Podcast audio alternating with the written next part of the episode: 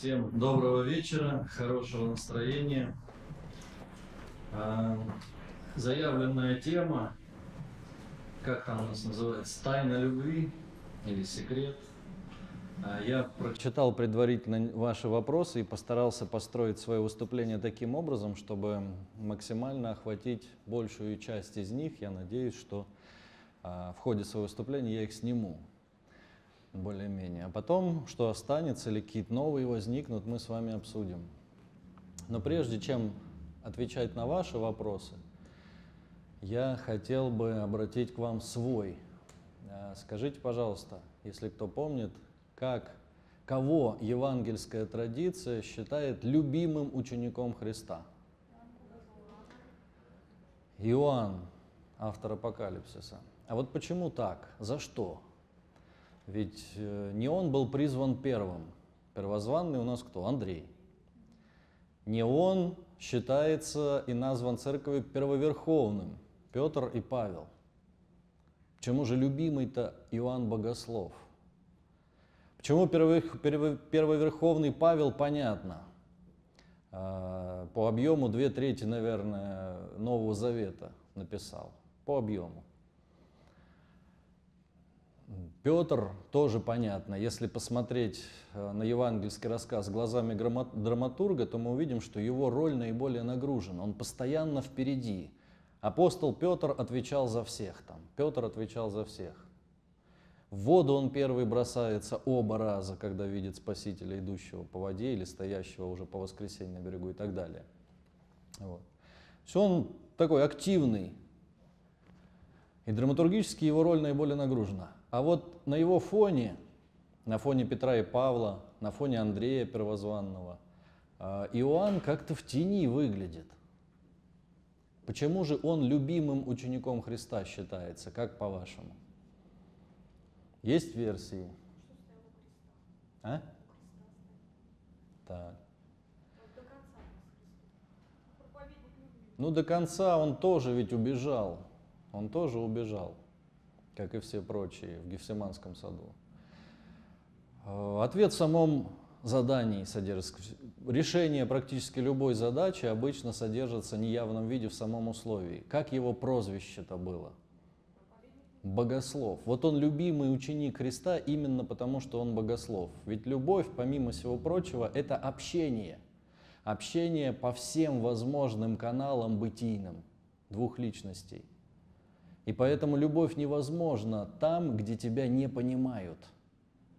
Вот был такой писатель Сэмюэль Клеменс, его больше э, знаем мы как Марка Твена.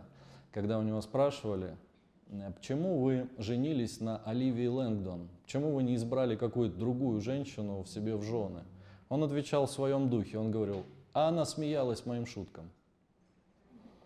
И вот действительно благодарная аудитория, человек, который тебя тонко чувствует и очень хорошо понимает, может быть даже лучше, чем ты сам, в него сложно не влюбиться. Э, А без этого необходимого условия любовь полноценная невозможна. В самом деле трудно любить такого гоблина, знаете, толстокожего, совершенно нечувствительного, о котором говорится э, в молитве вечерней, которую мы читаем, «Избави, Господи, меня от окамененного нечувствия, от вот этой толстокожести, нечувствительности, неспособности понимать другого».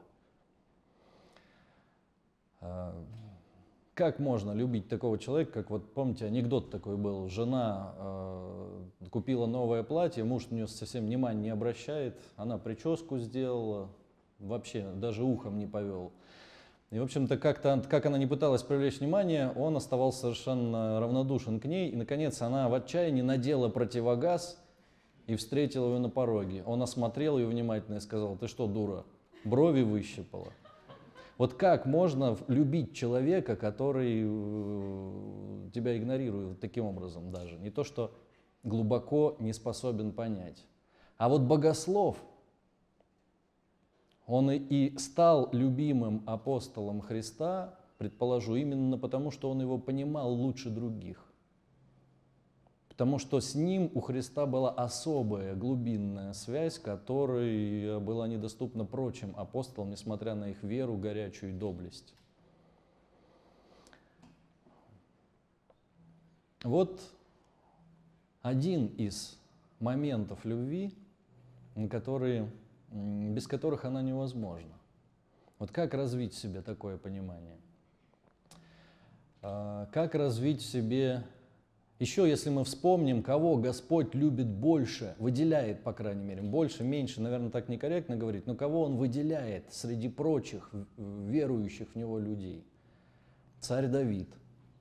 Вот казалось бы, ну, царь Давид как царь, э, участник многих убийств даже. В конце концов вспомним этот злосчастный эпизод с Урией, которого он отправил на войну, на верную смерть, для того, чтобы взять себе его жену Версавию. И вот часто задают даже вопрос, ну слушайте, ну как же царь Давид, вот Господь говорит, что ради Давида, твоего предка, какому-то человеку там, я прощу тебе многие грехи. Вот, вот как он его сильно возлюбил, царя Давида. Ради Давида он потомкам его спустя много столетий прощает какие-то грехи, как говорит нам Священное Писание об этом, рассказывает.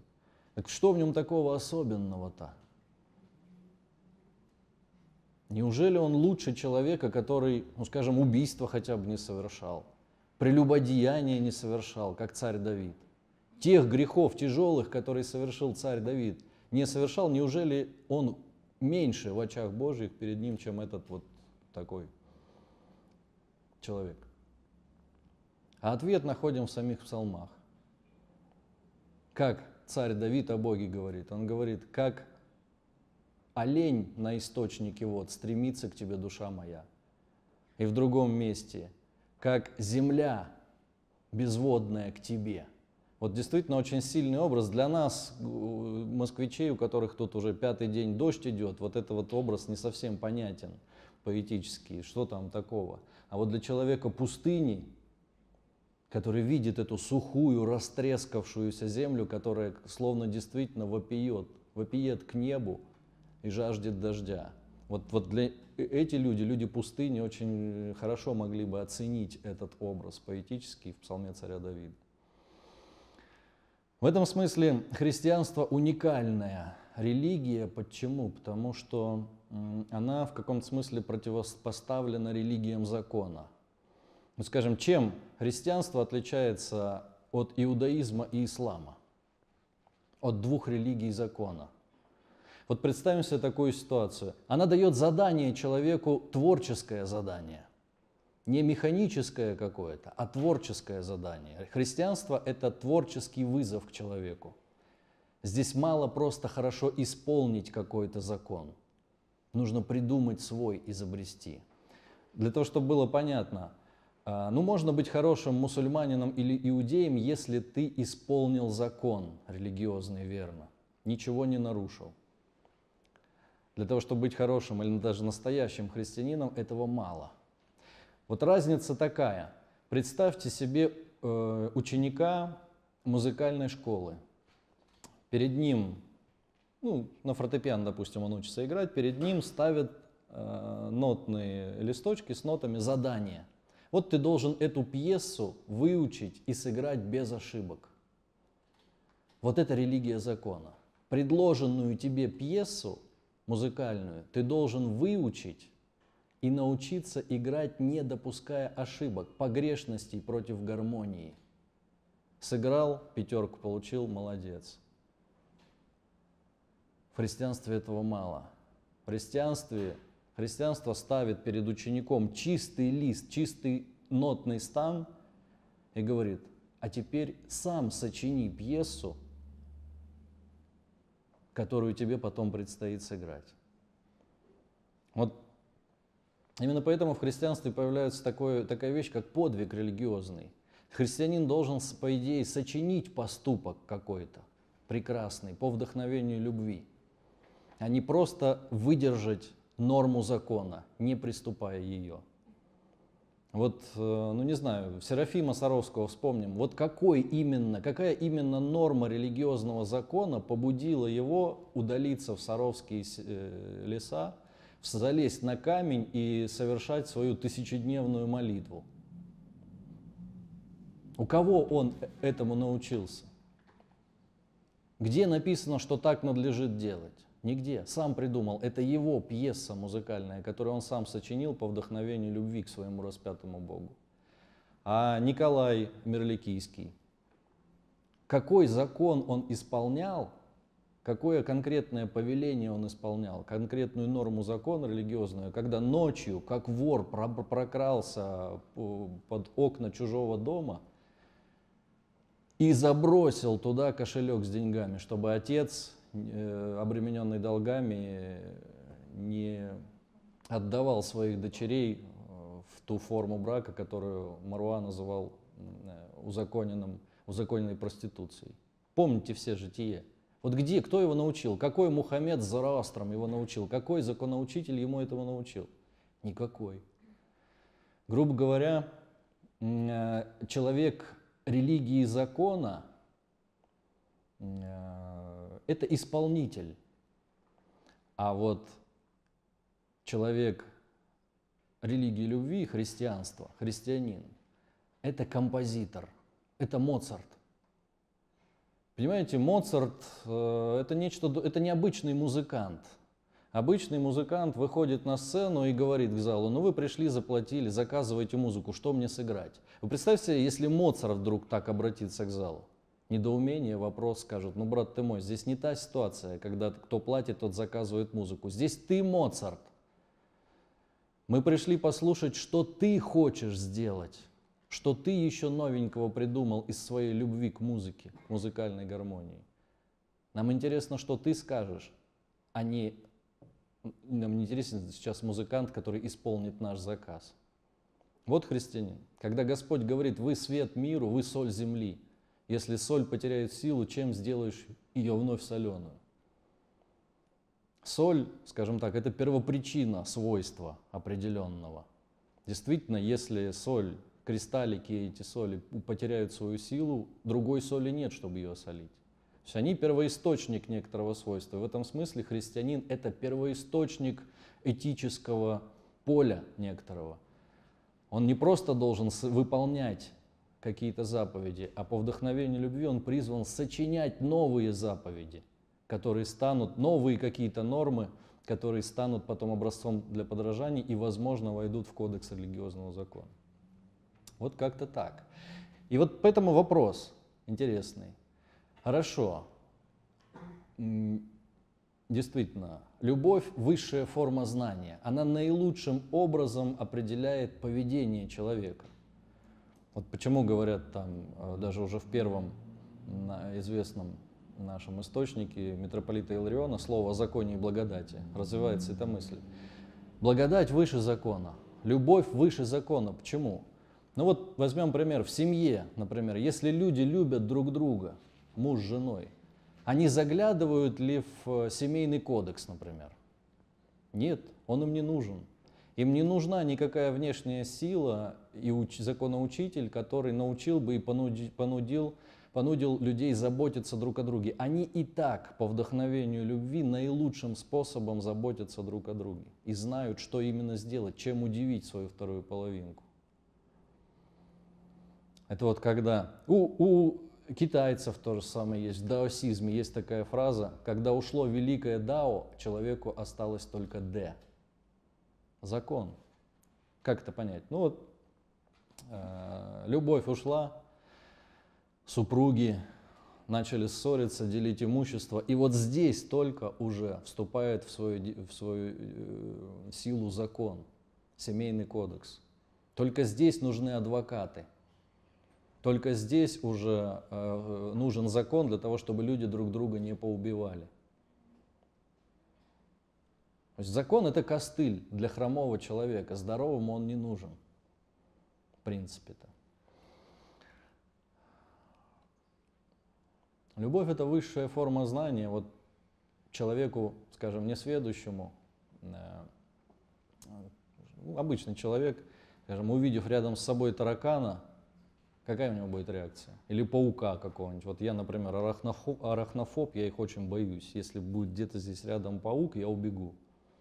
Зато, например, Николай Дроздов, знаете, да, этого известного ведущего, он его возьмет и скажет, будет ему умиляться, будет его целовать и говорит, посмотрите, какие глазки.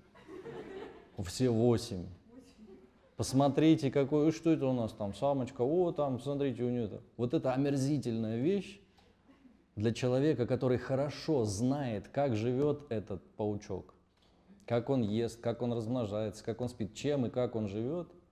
Он знает это, наверное, в совершенстве, лучше, чем все прочие. И вот это знание в какой-то момент переплавляется в любовь к этому созданию. И наоборот – если есть любовь, тебе не нужны никакие советчики. Ты сам по вдохновению можешь сочинить, придумать поступок, а может быть даже и подвиг ради того, кого ты любишь. Но вот здесь есть серьезная проблема. Дело в том, что суще... человек может быть охвачен разными видами вдохновения или одержимости, которые имеют э, с любовью общие симптомы, но э, по сущности различаются кардинальным образом.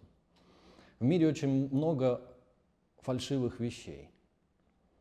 И бывает так, что человек диагностирует свое состояние как любовь, а любовь в культуре, в христианской имеет абсолютный карт-бланш. Блаженный Августин говорил, люби Бога и делай, что хочешь.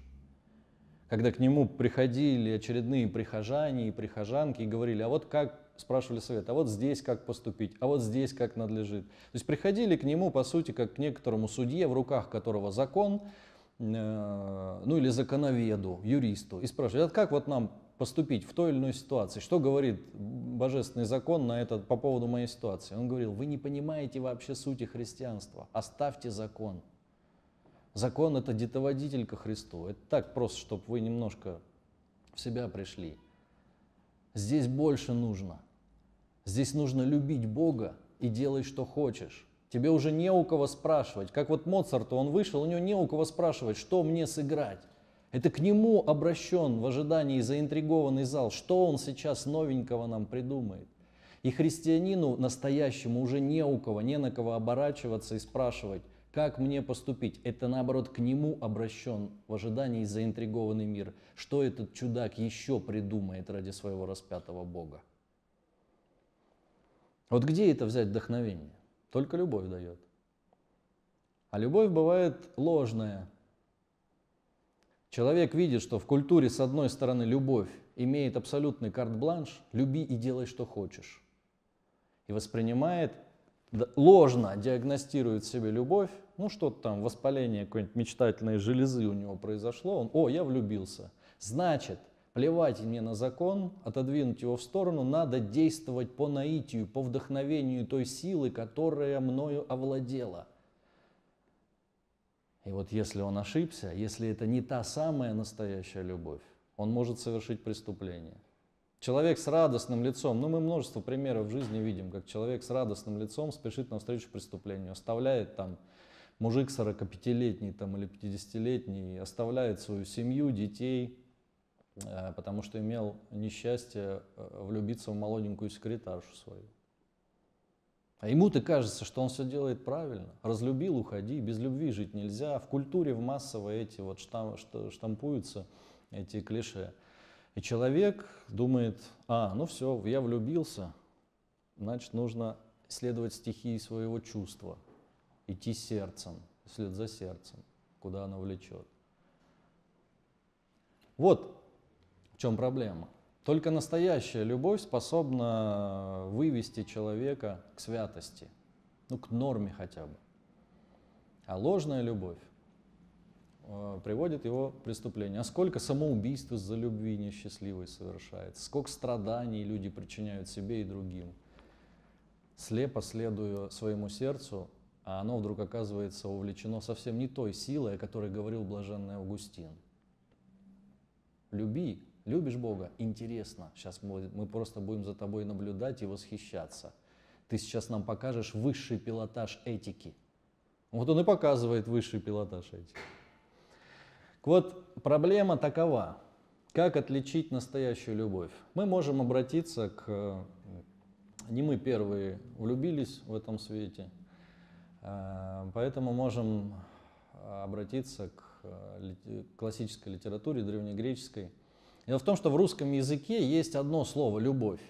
Но максимум э, есть, можно назвать еще одно, влюбленность. Вот Достоевский, например, разделяет любовь и влюбленность. У него в «Идиоте» там есть высказывание сестер об Аглае и Панчиной. Кажется, она любит этого человека, имеется в виду князь Мышкин. И одна из сестер добавляет, не просто влю, любит, влюблена. Достоевский подчеркивает, что это немного разные вещи, которые в данном случае приключились в одном. А вот в греческом языке, в древнегреческом языке, э, у Платона был такой философ, э, он составил описание самых распространенных, скажем так, видов любви. Русский язык немножко мне мешает подчеркнуть разницу. Я говорю, я люблю пиво, я люблю маму, я люблю там Люсю. Понятно, что пиво я люблю не так, как Люсю. И не так, как маму, о разных вещах речь идет. Но слово одно. И вот это вот вносит некоторую, способствует, вернее, некоторой сумятице в уме. А вот в, греческом языке э, существует описание, ну, по крайней мере, с Платона, различных видов любви.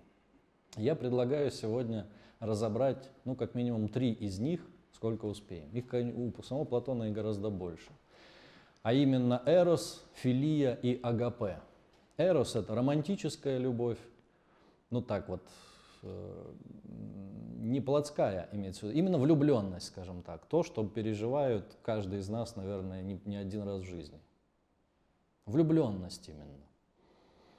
Вот. Назовем ее романтическая любовь, потому что точного аналога еще раз в нашем языке нет. Есть филия. Это дружеская, что ли, любовь. Любовь к родному пепелищу, любовь к отеческим гробам. Вот скажем, если я влюбился в какую-то девочку, то это будет эрос. Если я люблю маму, то это уже другой вид любви, это филия. Если я люблю родину, свою малую родину, свой Кавказ, там, например, это грек бы сказал, это филия, любовь, дружба, дружеская любовь. И, наконец, третий высший вид любви, который еще иногда называют платонической, это агапе – это любовь к благу.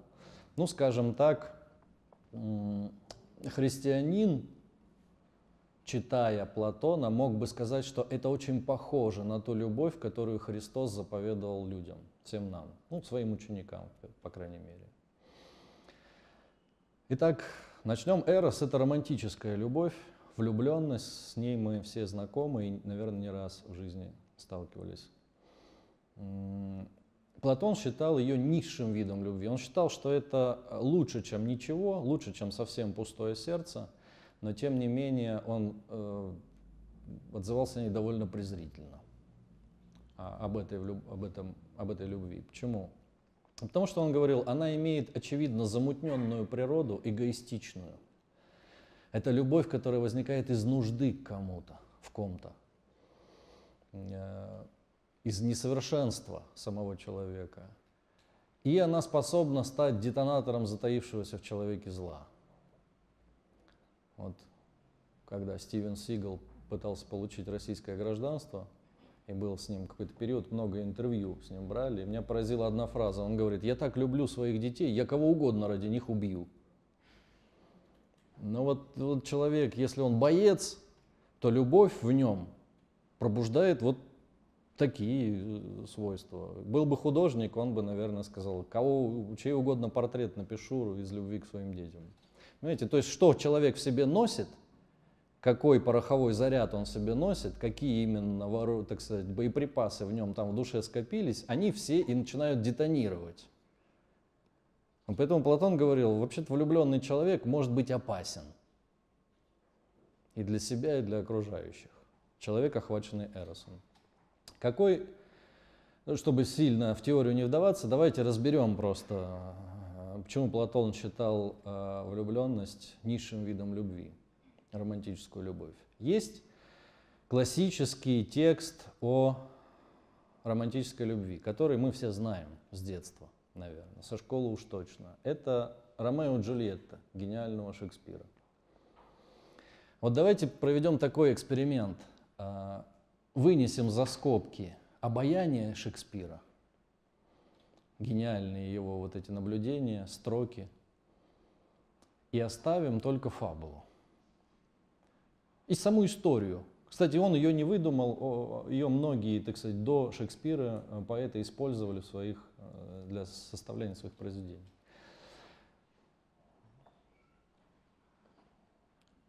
Разберем только фабулу. Шекспир, как и любой европеец его времени образованный, знал Евангелие наизусть. По священным текстам Э, э, не только Евангелие, Новый Завет как минимум точно, потому что по священным текстам Нового Завета люди, дети учились читать и писать в Европе долгое время. И ему, конечно, был знаком гимн, классический текст о любви, новозаветный, это гимн апостола Павла, помните?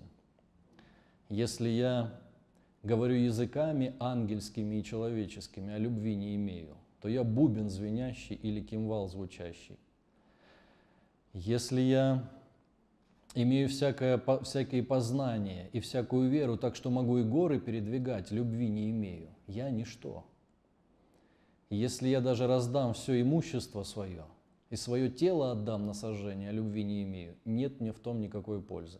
А потом дальше перечисляет симптомы любви. Он говорит, любовь долготерпит, не превозносится, не завидует, не ищет своего и так далее, и так далее.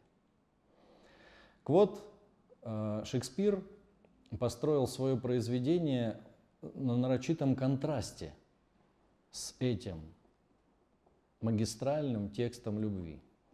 У него получилось, скажем так, вот даже э, специалисты по Шекспиру иногда затрудняются сказать, в каком жанре написана Ромео и Джульетта. Но это не трагедия точно. Есть, так сказать, э, некоторые признаки, по которым, которые в трагедии немыслимы, а они там есть. И поэтому многие считают, что это такая черная комедия, когда девочки-школьницы читают завершающие фразы, строчки э, этого произведения, они плачут наивно. Но нет истории печальнее на свете, чем повесть о Ромео и Джульетте. А Шекспир, возможно, сам гомерически хохотал – когда завершал свое произведение. Это черная комедия из серии, знаете, там «Не грози Южному Централу, попивая сок все в районе». Вот такая, действительно. Ведь посмотрите, любовь долго терпит. А у Шекспира что? А, действие шекспировской трагедии, ну, назовем ее так, действие шекспировской трагедии укладывается всего в пять дней. Это легко посчитать. И вот за эти пять дней влюбленный Ромео успевает совершить два убийства. Первой его жертвой становится кто? Тибальт. Ну, тут можно сказать, ладно, он сам нарывался. Помните сюжет, да? Он сам нарывался, Ромео пытался как-то сгладить углы и сбежать, но не получилось. Меркуцио погиб, так сказать, на его глазах, он рассверепел, и Тибальт, ни много ни мало, брат возлюбленный, пал его первой жертвой. Нормальный способ девчонки подкатить, брата завалить, да? Но тут ладно, сам нарывался. Но второй его жертвой становится Парис. Это официальный жених, кто помнит, Джульетты, который вообще там как-то особо не участвовал во всех этих, этих событиях. Чем он провинился? Только тем, что ночью он пришел уже мертвой своей невесте в фамильный склеп Капулетти, чтобы помолиться, поплакать, посидеть, цветочки возложить на могилу своей несостоявшейся невесты. И тут-то его и застал Ромео. Путь он ему перегородил Джульетте. Сказал, ты кто такой? Он его убил. Вот вам любовь долго терпит. За пять дней два убийства. Брата и жениха. Хороший способ понравится девушке, правда? Любовь не завидует, не превозносится, не ищет своего. Ну, давайте возьмем другое произведение Шекспира, например, «Отелло», и скажите мне, пожалуйста, что останется от этого рассказа, если Мавр будет неревнивым? Ничего, разваливается вся трагедия. И нетрудно заметить, что вот именно зависть, ревность и замысловатые любовные интриги составляют движущую пружину абсолютного большинства произведений романтической литературы. То есть это все тоже не о любви. И Шекспир это подчеркивает. Это не о любви. Это пародия какая-то, черная комедия. Дальше. Э, любовь, говорит апостол Павел, никогда не перестанет, даже если народы умолкнут и знание упразднится. Можно было, знаете, где-нибудь там такой плакат вывесить в ЗАГСе, где э, сидит человек, оформляющий разводы. Какую усмешку должна была эта фраза вызвать у разводящихся супругов. Вот несколько хотя бы даже таких э, рассуждений показывают, что Шекспир написал не о любви, не о той самой силе, которая достойна описания. Напис... А, и показывает, почему, в частности, Платон считал эрос или романтическую любовь э, низшим видом любви. Она имеет эгоистичную природу. Она, это не любовь, потому что любовь есть тайна, а здесь у Ромео и Джульетты никакой тайны совершенно и близко нет. Можно легко показать. Любой более-менее внимательный психолог вам расскажет, почему именно Ромео влюбился в Джульетту. И давайте разберем, кто такой Ромео кем он работает, учится, чем он занят вообще по жизни? Ничем. Он наследник, сын олигарха. Ну, если представьте себе, небольшой средневековый город э, поделен на, сфер, на две сферы влияния между Монтекки и Капулетти. Помните, два таких мощных финансовых клана. И единственный наследник у Монтекки Ромео. Да это золотая молодежь. У меня храм на Новой Риге, я таких каждый день вижу. Это, это Тимати. И банда у него своя есть, там Меркуцу и прочее, Бенволио. Чем занят, где мы его находим? Мы его находим, он бездействие, он бездельничает, бродит, там что-то какие-то вздыхает по какой-то Розалиндии на, на, на пустынном побережье морском. Над ним друзья его, собственно, Меркутца-то над ним смеется, говорит, что, как там теперь твою зазнобу-то зовут, я уж забыл, счет им потерял. Он молод, богат, красив, образован, видимо. С ним любая пойдет. У него этих приключений в его 16 там, лет, или сколько ему было, было уже предостаточно. Вот знаете, наблюдая лично детей а, богатых родителей в районе Рублева-Успенского и Новорижского шоссе, где у меня храм, и замечал, что они практически все подвержены одной серьезной болезни. А с детства их желание, они не умеют хотеть. Вот Ницше об этом говорил в Заратустре, помните? Его не, не услышали тогда, не поняли тогда, о чем он. А вот сейчас становится понятно. Братья мои, вы, пожалуй, можете хотеть чего угодно, но только прошу вас, прежде научитесь этому – Научитесь хотеть чего-то достаточно сильно, достаточно упорно, достаточно для того, чтобы, чтобы что-то сделать навстречу, шаг сделать хотя бы, чтобы у вас была энергия навстречу своей цели. А вот эти люди, как правило, не умеют хотеть, у них не развилось это желание, они не научились хотеть, потому что все их желания удовлетворяются мгновенно, еще до того, как они созрели – еще до того, как они набрали нужную силу и остроту. Они никогда не хотели ничего дольше там нескольких минут, ну, может быть, дней. И поэтому у них очень серьезная проблема. У них сердце расслабленное, оно не умеет ничего хотеть, ставить цели. Они болтаются как-то там, вот, вот, вот тут точно как Ромео на берегу моря, не зная, куда пойти. Как у Достоевского, помните, знаете ли вы, милостивый государь, каково это, когда человеку некуда больше пойти? Непременно надо, чтобы каждому человеку каждый день было куда пойти. Вот ему некуда пойти. Пустота внутри. Отсюда вот это увлечение, попытка высечь из этого тусклого сердца какую-то искорку чувства, э, приводит их на поиски приключений. Кого-то в наркотики, кого-то в экстрим, вот эти прыжки с парашютом, какие-то вот эти вот сумасшедшие гонки с ДПСниками там, на, на, на, чуть ли не на ступенях Московского университета, понимаете? Помните, да, это все у нас там недавно еще в новостной повестке дня было. Откуда это? Откуда это у золотой молодежи желание вот этого экстрима, пощекотать нервы, к смерти приблизиться, вызов всему обществу бросить? А ну-ка поймайте-ка меня, я тут на гелике своем там от пятерых убегаю, еще это все снимаю на стриме там на своем телефоне. Откуда это? От пустоты.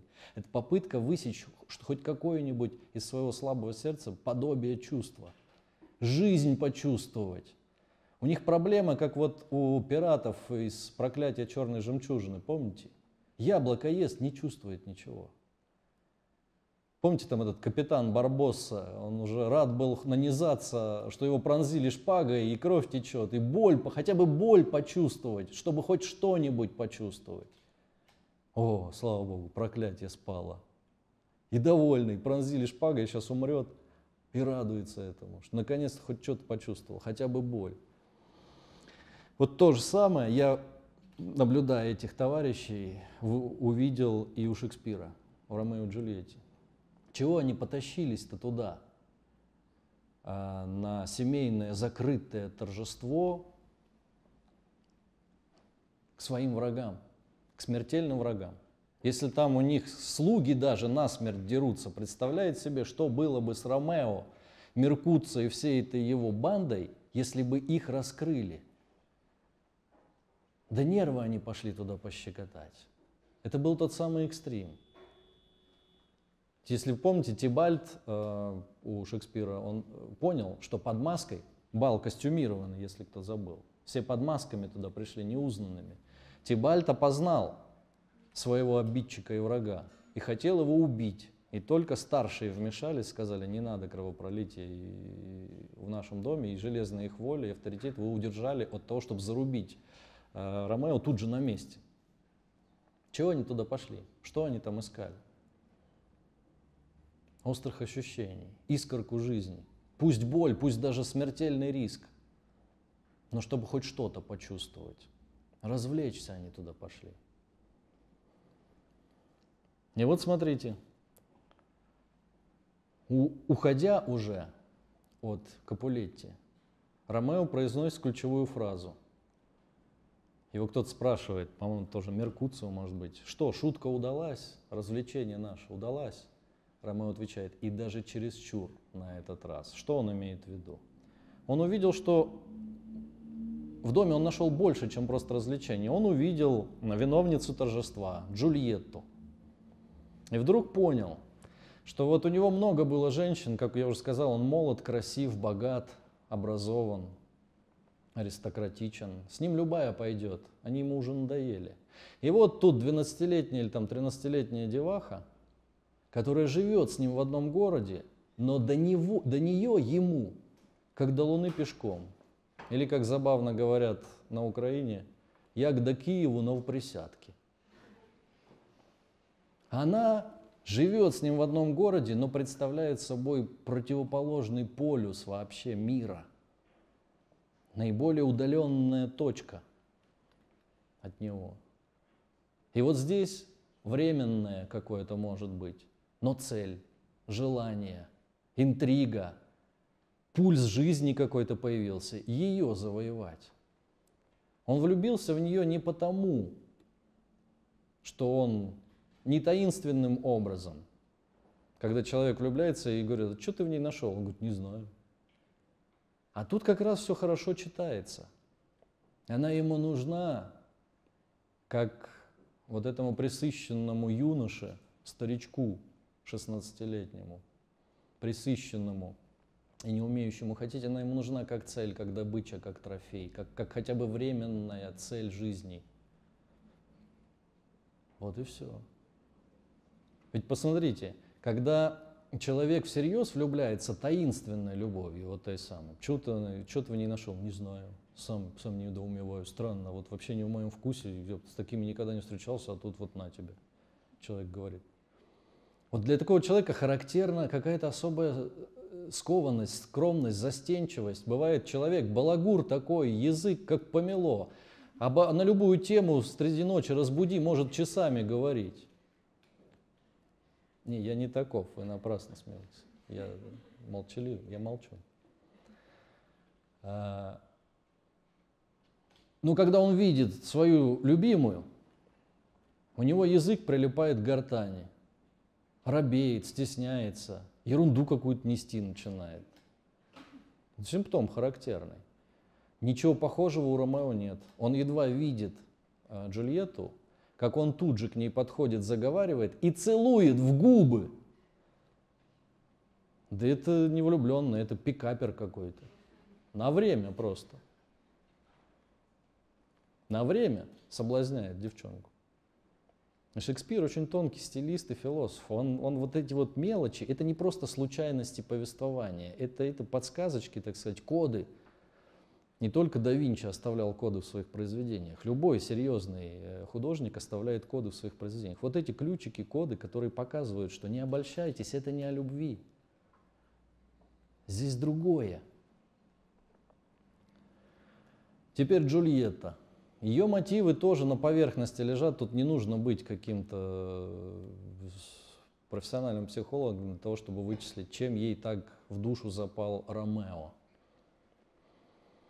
А, дело в том, что у, него, у нее есть официальный жених Парис. Она также молода, богата, завидная невеста, ну и так далее и тому подобное. У нее, естественно, много там ухажеров, которые добиваются и руки. Есть фаворит Парис, которые вхож уже с отцом договорились, все-все там на мази, как в южных городах бывает. Сначала с папой, с мамой надо договориться, потом уже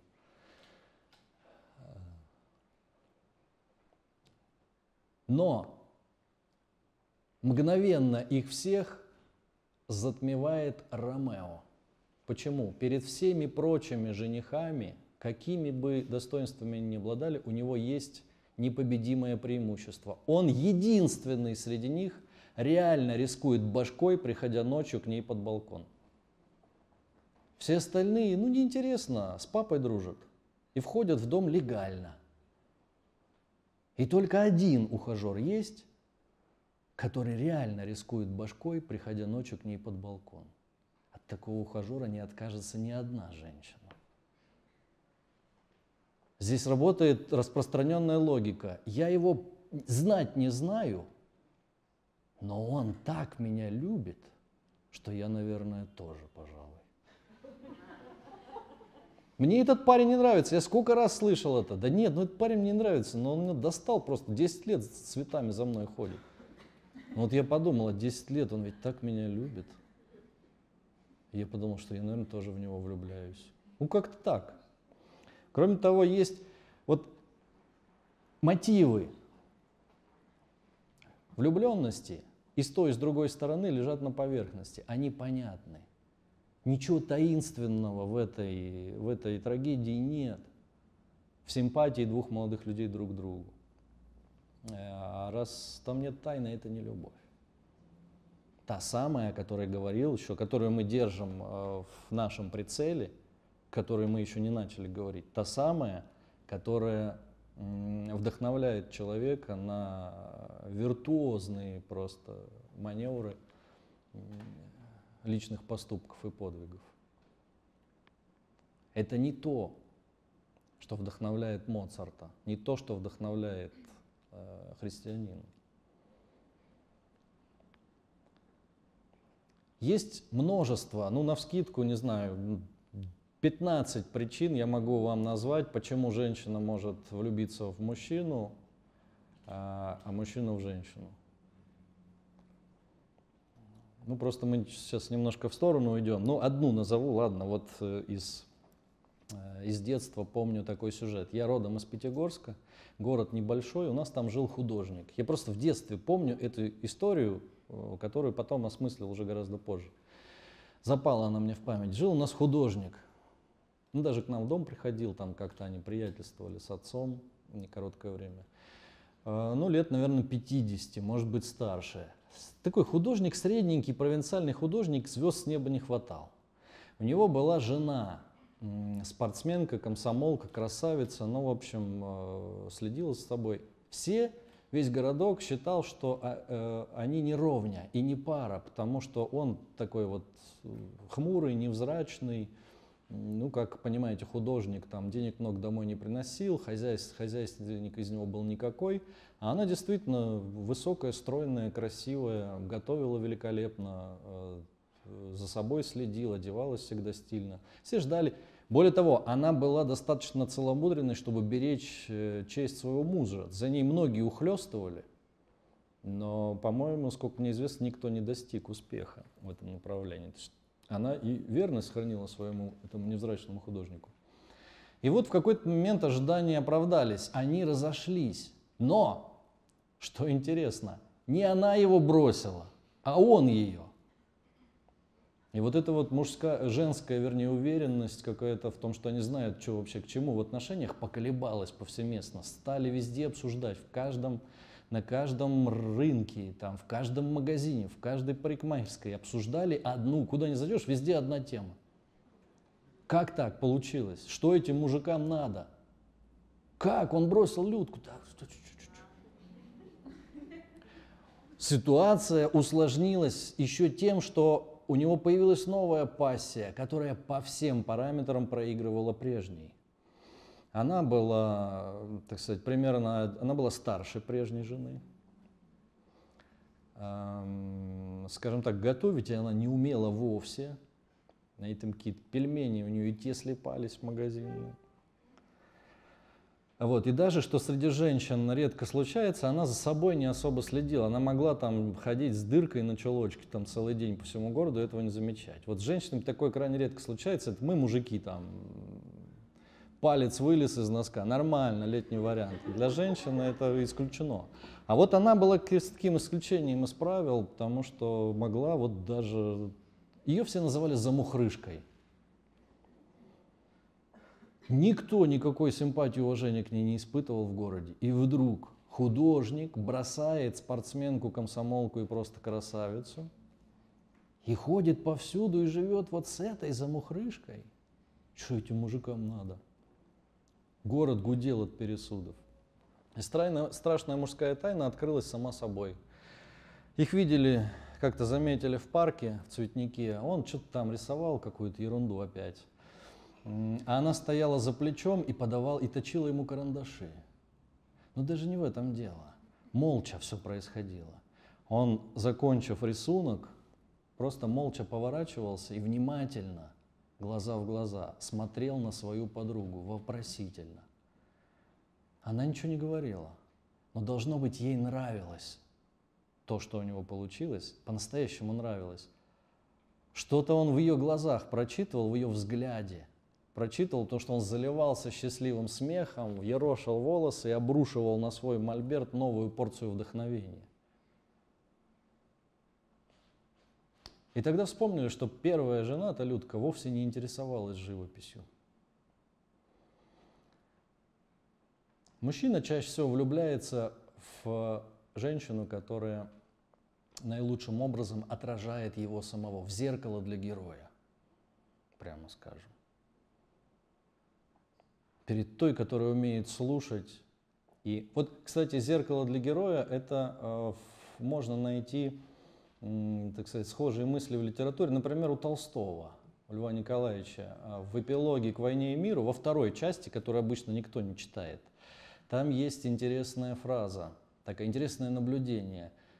А, Пьер рассказывал свои приключения Наташи, он на ней женился, Наташа Ростовой, после гибели своего друга, князя Андрея, помните, да?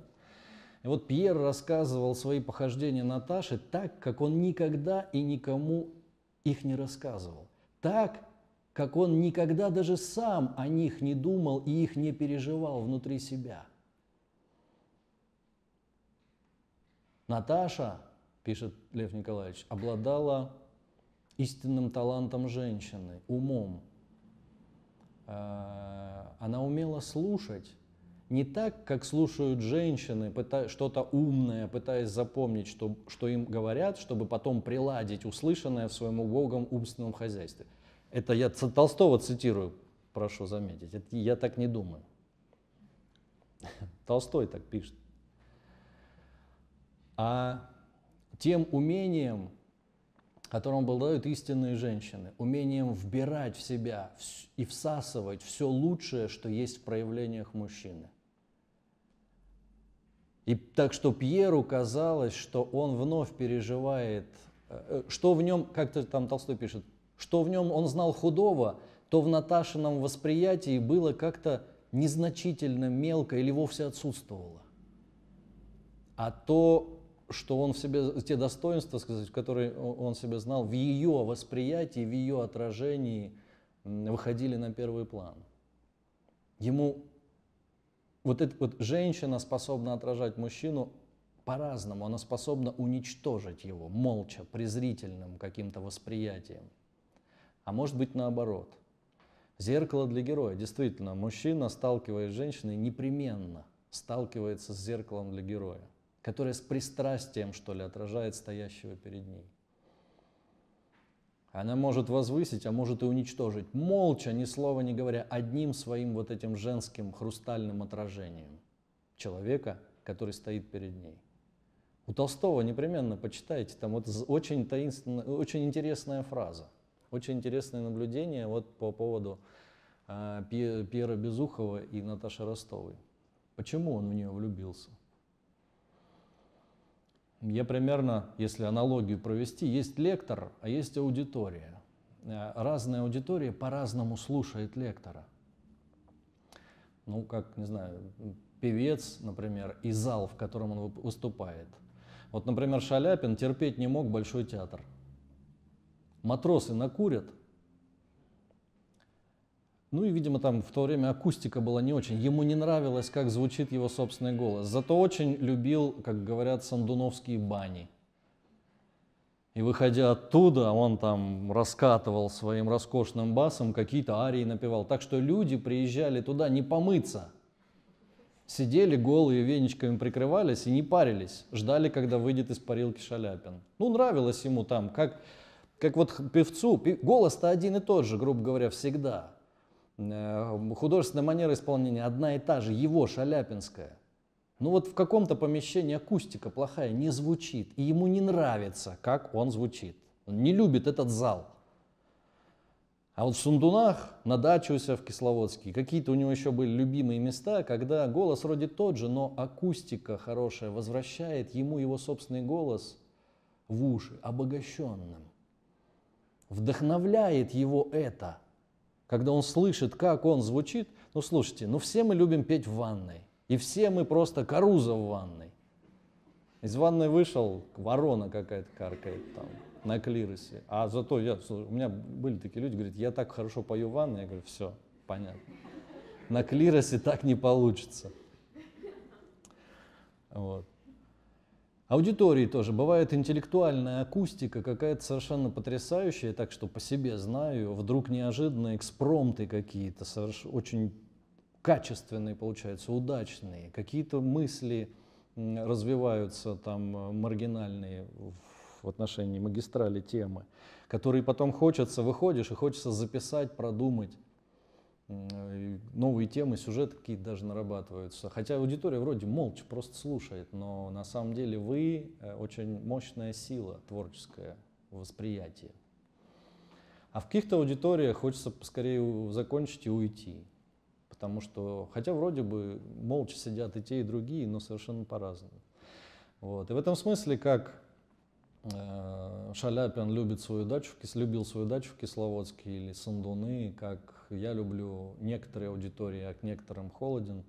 Так вот и мужчина выбирает женщину, которая обладает вот этой способностью, которую здорово написал Лев Толстой. Зеркало, таинственным каким-то зеркальным отражением отражает мужчину, стоящего перед ней.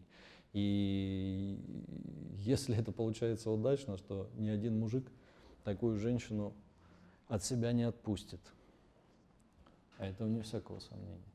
И вот таких вот фишечек, таких вот поводов испытать подобие любви друг друга, хорошо, романтическую любовь друг к другу очень много.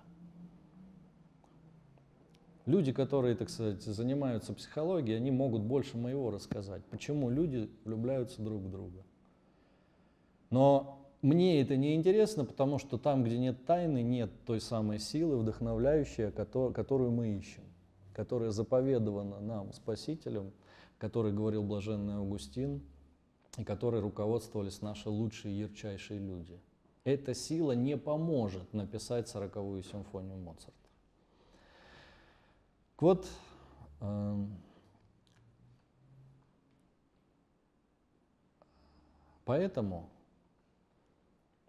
Платон романтическую любовь считал низшим видом любви. Он считал, что это лучше, чем ничего. Но все-таки говорил, что есть силы любовные и покруче романтической влюбленности Эроса. Ну, скажем так, в традиции европейской мысли, если очень грубо брать, а, любовь – это не проклятие, а дар человеку. Скажем так, ну, скажем, это сила, которая хитрость природы. Вот некоторые называют так, мыслители, хитрость природы. Потому что если бы человек не... Вот как фронтовые 100 грамм. Для чего дают фронтовые 100 грамм бойцу перед атакой? Ну, чтобы он немножко раскрепостился, страх ушел, чтобы он воодушевился и на кураже «Ура! За Родину, за Сталина!» побежал вперед. Вот там, где без этого сложновато, это как допинг, что ли. Фронтовые 100 грамм.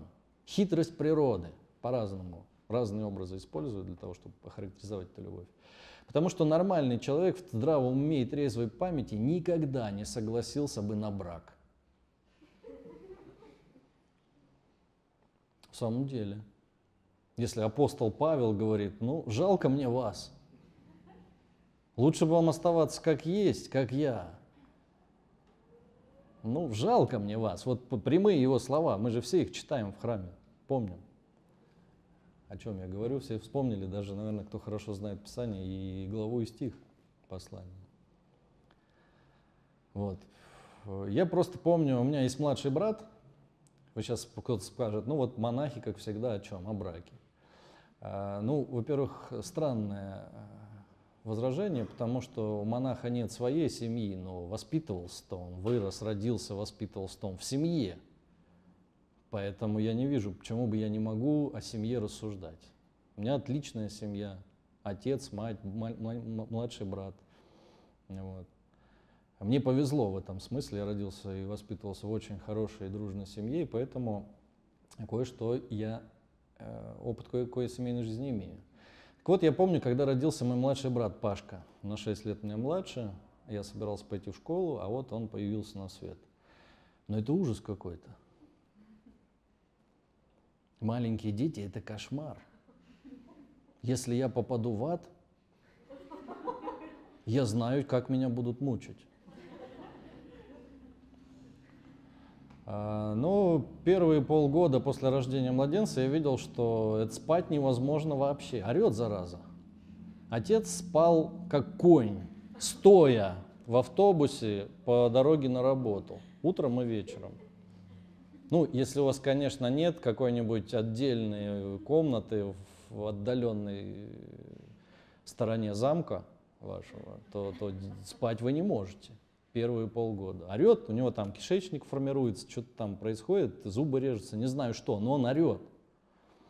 Потом затихает вроде бы, но дальше начинаются другие проблемы. Болеет зараза. То есть 2-3 года своей жизни вы потом молодой, счастливый проведете в очередях в детскую поликлинику. То одно, то, то, то понос, то золотуха. То, то, то одно, то другое. Я маму просто помню. На что она ушли следующие там несколько лет жизни? Очередь в детскую поликлинику. Потом школа.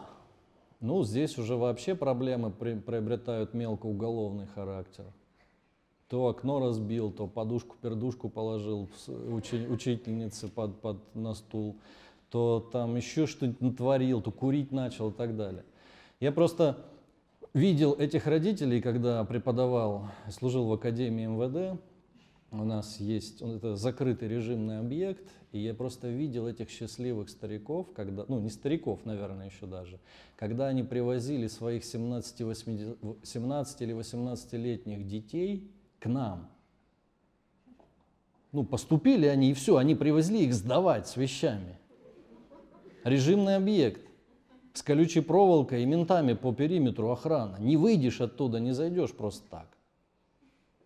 Они не верили до конца своему счастью. Потом, когда закрывались ворота и дежурный офицер заступал на пост, это просто сертаки начиналось там. Наконец-то, отец, мы можем с тобой поехать куда хотим, делать, что мы хотим, в ресторан пойти. Наконец-таки нам не, не надо, теперь это не наша проблема. Вон там офицеры. Вот. Это сплошные проблемы до 17-18 лет. А у кого-то и до 40. И такие попадаются. Поэтому человек в здравом уме и трезвом памяти, не опьянившись любовью, не способен понести этот крест, не опьянившись словно смесью вина со смирною, которую давали при, римляне приговоренным к смертной казни, чтобы они крест тащили. Это такой, как эм, одновременно анестетик, правильно я говорю, да, обезболивающее, и стимулятор для физической активности. Боль, не, боль притупляется, сил больше, и крест тащи. А кто за тебя будет тащить-то? Римский солдат за это зарплату не получает. И вот если не опьяниться любовью, как смесью вот этого вина со смирную, то этот крест понести сложно. Именно поэтому брак по расчету, я лично выступаю за брак по расчету. Только одна просьба, не ошибитесь в расчетах. Есть такое понятие антропологический просчет. То знаете, когда вот учительница, вернее, воспитательница в детском саду говорит там, Ванечка, иди детей посчитай на площадке, кто у меня там гуляет в моем, так сказать, на моей зоне ответственности.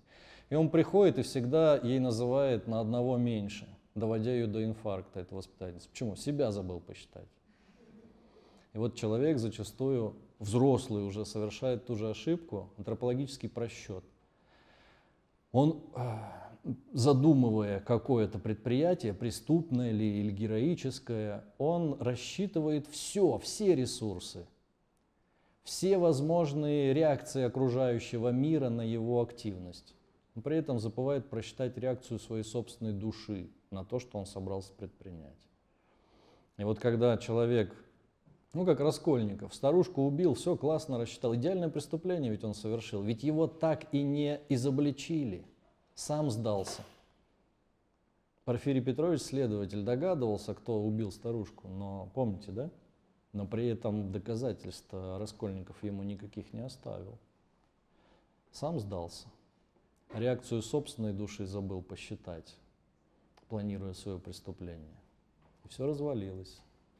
И в браке бывает так же. Человек решил, просчитал все, со всех сторон выгодная партия, забыл мелочь, ну, не интересен этот человек мне как личность. То, что он имеет, то, что он себя представляет, так сказать, и прочее, и прочее, и прочее, его жизнь, его работа, его круг друзей и так далее. Я просто это тоже говорю, исходя из опыта а, знакомства с своими там, соседями с Рублево-Успенского шоссе. Все просчитала женщина, одно не прочитала. Ну, не интересен ей этот человек. Ну, даже ни чуть-чуть не интересен. Никак. И все. Что польза человеку, говорит Евангелие от Матфея, если он приобретет весь мир, а душе своей повредит? И какой выкуп даст он за душу свою? Ну, не интересен человек. Поэтому все-таки влюбленность это важная штука. Чтобы у вас не создалось впечатление, будто я только ругаю влюбленность вслед за Платоном. Я хочу сказать, что сам Платон считал романтическую любовь эрос даром, отнюдь не проклятием. Он считал, что это необходимая совершенно вещь, которая дает дерзновение человеку жениться и создавать семью. А в противном случае расчет даже в долгосрочной перспективе разваливается. В этой же э, строке нужно будет сказать вот еще о чем. Есть такая вещь, как неразделенная любовь, несчастливая, например. Э, ну, мужчина влюбился в замужнюю женщину, например. Или влюбился ты, а ты человеку, который для тебя весь мир в себе, как в линзу собрал. Этот человек, этому человеку ты не интересен, ну вот никак совсем. Не можешь ты рассчитывать на взаимность. Или бывает, человек погиб, умер. Тоже. Несчастливая любовь. Различные свои. Монах может влюбиться в свою прихожанку, а все, уже обед даны, перспективы никакой отношения не может быть, даже если это чувство взаимно, все, приходит что-то с этим делать. Так вот, э, вопрос, который может возникнуть, хорошо, если романтическая любовь – это, так сказать, вспомогательное средство, фронтовые 100 грамм для создания семьи, повод, что ли, для создания семьи, первоначальный такой толчок, импульс к созданию семьи, а, то что делать, если она приходит не кстати? Когда речь в данном, когда ты влюбился, а в конкретном случае э, э, о создании семьи речи быть не может. Что делать? Сердцу ведь не прикажешь. Как быть? Вот на этот счет есть традиция, э, которая пошла, наверное, ну, насколько мне известно, в моем представлении, пошла от Овидия Публия Назона. У него есть два замечательных произведения. Помните, Пушкин на нем упоминал в Евгении Онегине. Наука страсти нежной, которую воспел Назон, за что скитальцем кончил он свой век блестящий и мятежный в Молдавии, у глуши степей вдали Италии своей. Два самых известных произведения римского поэта Овидия Публия Назона – это а, «Наука любви» и «Лекарство против любви», собственно говоря, за который он был обвинен в Риме а, в а, развращении людей и сослан в Молдавию. Выслан практически из империи, где и скончался. Так вот, есть, сердцу действительно не прикажешь, но человеку вовсе не обязательно оставаться заложником этой истины. Дело в том, что есть терапия, есть три правила как минимум у Овидия, которые позволяют мучение неразделенной любви преодолеть. Не буду хвастаться, но если все делать правильно, личный у меня рекорд два дня. Ночью, в воскресенье еще просыпаешься от тупой иглы в сердце, от тоски, от боли, неразделенной любви, а к среде уже выздоровел. То есть даже недоумеваешь, что со мной происходило такое. Вот. То есть эти правила работают, так сказать, проверены на себе. Там у Овидия интерес начинается. Нет, даже не с Овидия я хотел бы начать. Напомните, у Бутусова есть замечательная песня «В комнате с белым потолком», помните? Я ломал стекло, как шок... пронзительные строчки. Я ломал стекло, как шоколад в руке. Я резал эти пальцы за то, что они не могут прикоснуться к тебе. Я смотрел в эти лица и не мог им простить того, что у них нет тебя, а они могут жить. Не знаю, по-моему, у Бутусова там какая-то личная история тоже с неразделенной или несчастливой любовью. По-моему, погибла у него подруга, которой он посвятил эти строчки. Но он очень точно и пронзительно э, описывает вот эти страдания неразделенной любви, вне зависимости от причины невзаимности. И вот если ничего не делать, то можно действительно оказаться в комнате с белым потолком с правом на надежду в дурке. Я знаю людей, которые э, полгода потом вынуждены были проходить какие-то курсы там в самом настоящем, э, в самой настоящей психиатрической клинике, потому что кого-то очень сильно может э, эта неразделенная любовь разрушить. Так вот, есть рецепт. Если с вами, с кем-то из вас такое случится, не бойтесь, есть рецепт, есть рецепт, и он давно озвучен. Вот Овидий, начиная свое лекарство против любви, э, говорит такие слова.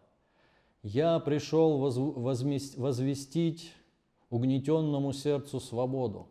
Вольноотпущенник, встань, волю приветствуй свою». И дальше начинается, собственно говоря, рецепт. Три правила, которые я там выделил его э, поэме. Первое правило можно бы условно назвать карантином. Пришло из медицины. Если любовь – это болезнь в твоем случае, то нужно разорвать связь с источником, с эпицентром этой болезни. Удалиться на карантин. Ну что такое карантин, мы все хорошо изучили за прошедший год – что тут особо долго ничего не надо рассказывать. Не встречаться, не звонить, не говорить, никаких, оборвать все связи и так далее. Не, более того, не встречаться, говорит Овидий, с другими влюбленными. Или, и не ходить на свадьбы, не ходить по тем улочкам, где у вас, где что-то может напомнить вам о теплом моменте вашей личной истории, где вы впервые познакомились, где вы впервые поцеловались, или, может быть, где ты читал ей стихи. А вообще, говорит Овидий, лучше отправиться в путь. Так отправляйся же в путь, какие бы тяжкие узы не оковали тебя, дальней дорогой ступай. Дней и часов не считай, и на Рим не гляди во свояси. В бегстве спасение твое, как у парфянских стрелков. Вот тут интересная такая психологическая тоже мысль у него содержится. Человеку нужно отправиться в путь для того, чтобы поскорее и с минимальными потерями пережить болезненное и тяжелое содержание внутри тебя. Я знаю прямо обратный совет, который дается по прямо обратному случаю. Вот русский философ, замечательный Иван Ильин, как-то обронил фразу «Для того, чтобы сотворить великую культуру, нужно жить оседло».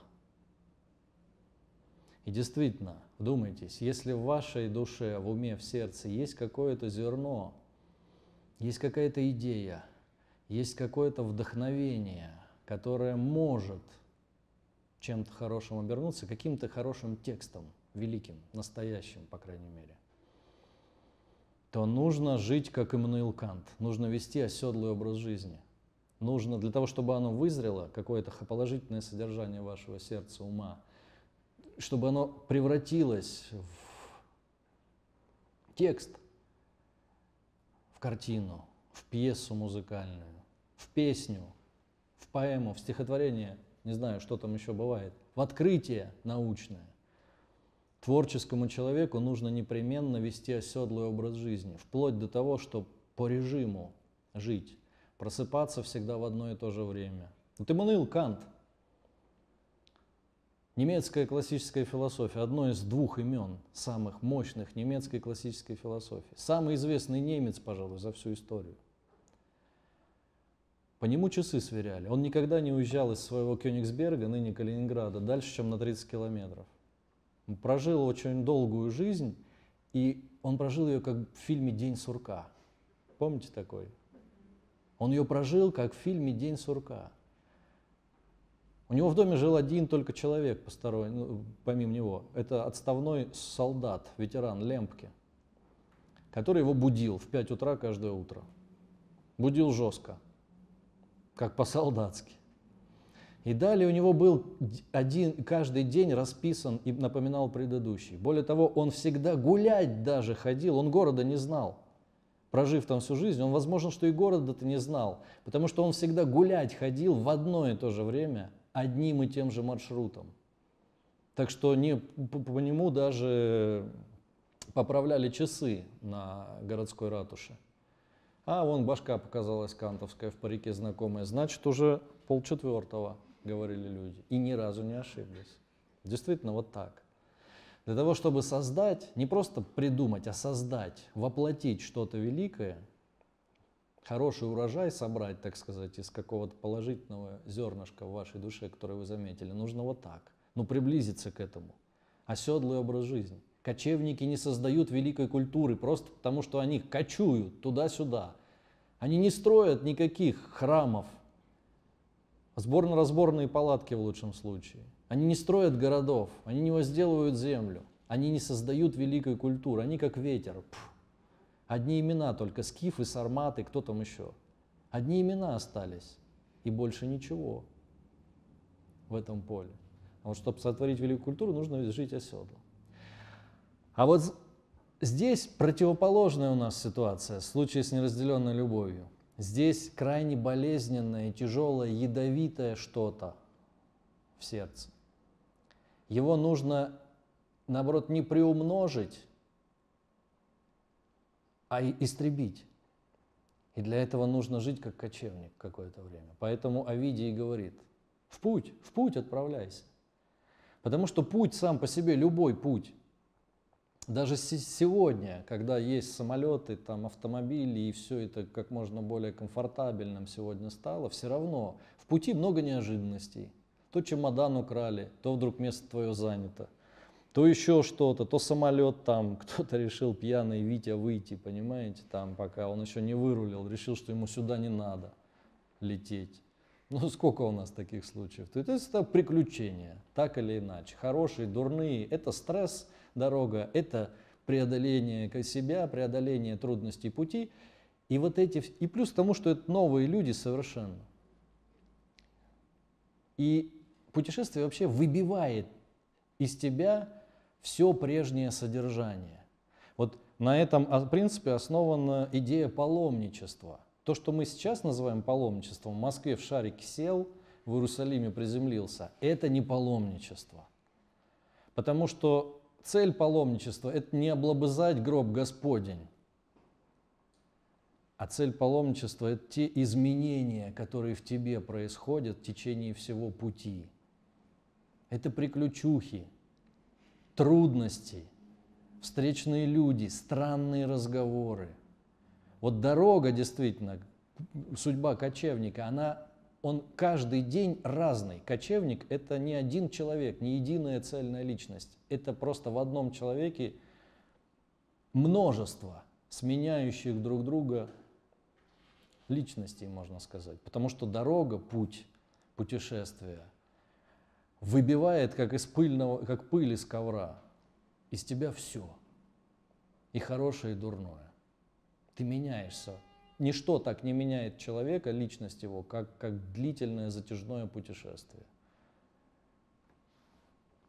И поэтому Овидий говорит, если ты хочешь выбить из себя пыль, как из ковра, пыль своей несчастливой любви, давай, дальней дорогой, в бег дальней дорогой ступай, ни часов не считай, и на Рим не гляди во свояси, в бегстве спасение твое, как у парфянских стрелков. Вот это первое правило, карантин. Очень хорошо помогает. Изменить образ жизни, выскочить, так сказать. То мы обычно как трамвайчики ездим по одним и тем же рельсам, по, по своему городу. Вот обратите внимание, у нас как эта жизнь складывается так, что иногда вдруг в Москве вдруг оказываешься в совершенно незнакомом месте. Я знаю москвичей, которые вдруг, мы с ним забрели, о, ты я ж тут жил рядом 30 лет, а здесь ни разу не был. Потому что мы подчиняемся некоторым рельсам, как трамвайчик. Работа, дом, наш, наш вот ойкумена, как древние греки говорили, это обитаемый мир, обжитой мир. Мир, который я обжил и включил в себя. А вот что за пределами этого мира, не знаю, пустыня, варвары какие-то. И вот у нас есть даже внутри города, в котором мы живем, есть свои муравьиные тропинки. Знаете, что такое муравьиная тропинка? Они очень упертые создания. Даже если там МКАД проложили, они все равно будут ползать по, по тому пути, которому они всегда ползали. И вот мы имеем свои люди, имеем свои муравьиные тропинки, так что если вдруг случайно нас какое-то событие выбьет из этой, из, этих, из этой тропинки, мы вдруг можем обнаружить в своем городе, даже не очень большом, места, в которых мы ни разу в жизни не были. Вот. И вот из этих муравьиных тропинок надо выскакивать для того, чтобы выбить из себя так сказать, вот, обновиться.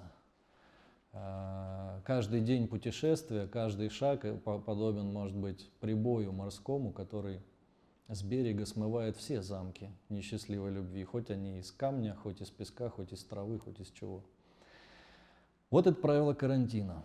Запишись на северный какой-нибудь атомный флот юнгой там, или матросом, и все, через месяц ты будешь здоров от какой бы ты, так сказать, уже готовился ехать в комнату с белым потолком от своей несчастливой любви, ну, атомный флот быстро вылечит тебя. Первый поход куда-нибудь там, сев мор путь и все. Второе правило а, имеет воинское происхождение и называется оно правилом белых одежд. Я сейчас не э, возьмусь процитировать, как там формулируется оно у Овидия, потому что давно его не перечитывал.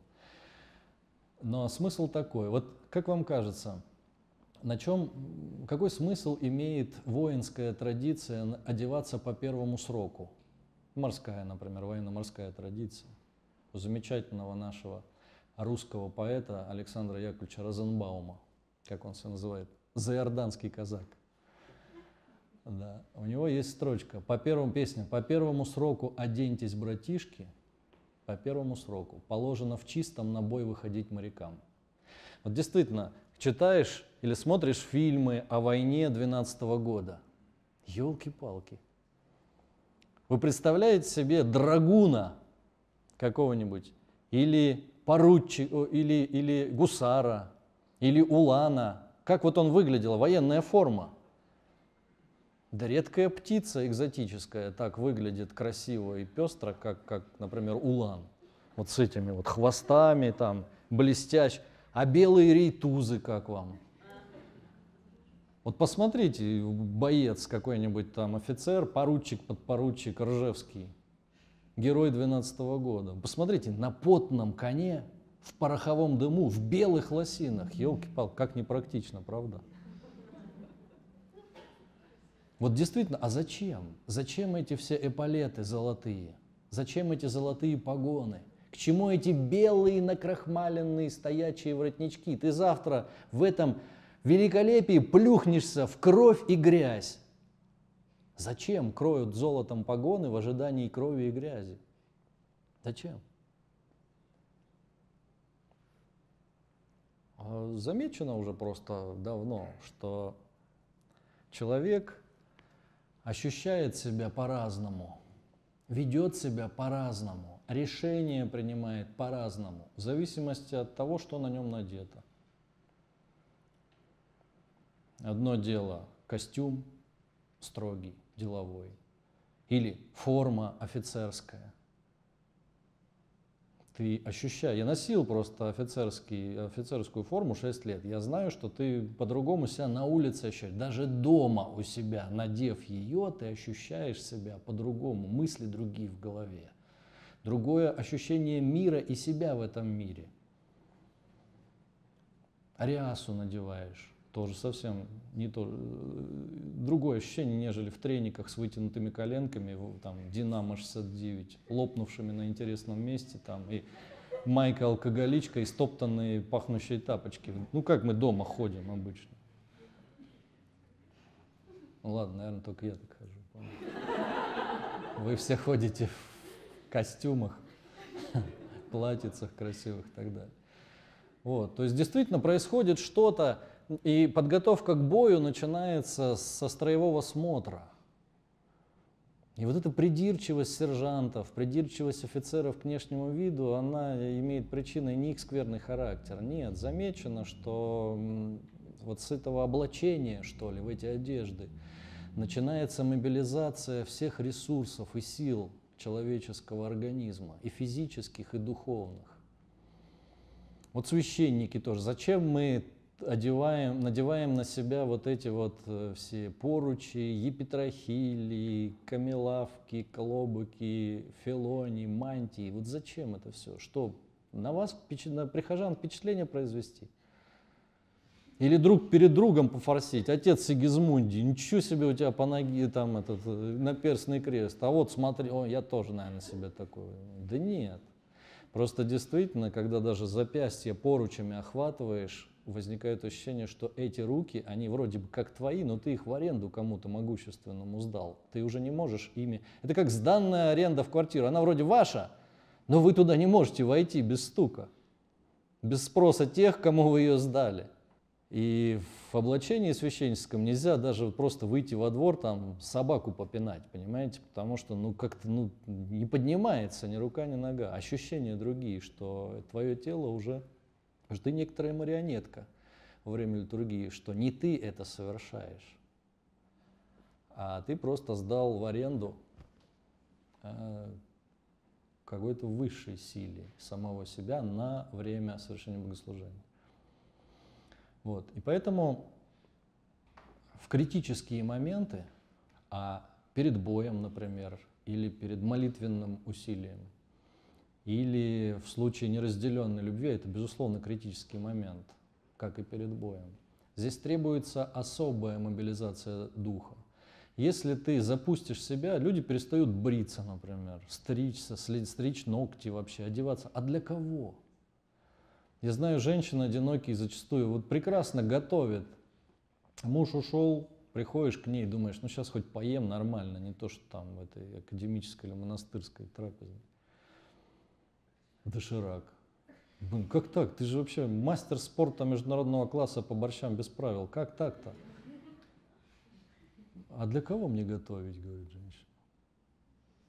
И все. Вот если поддаться этому, э, вот этой стихии какой-то, вот этому очень серьезному обесмысливанию твоей жизни в период неразделенной любви, то это прямая дорога в комнату с белым потолком.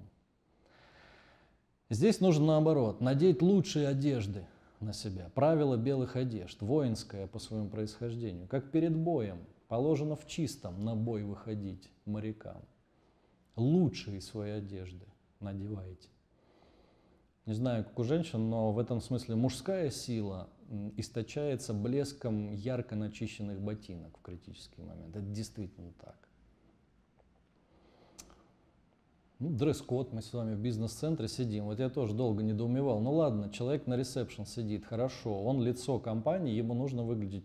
Но когда сидит какой-нибудь там айтишник, там программист, э, сисадмин, вот там где-то, в будке без окон, без дверей, в дальнем, зачем его-то наряжать в пиджаки?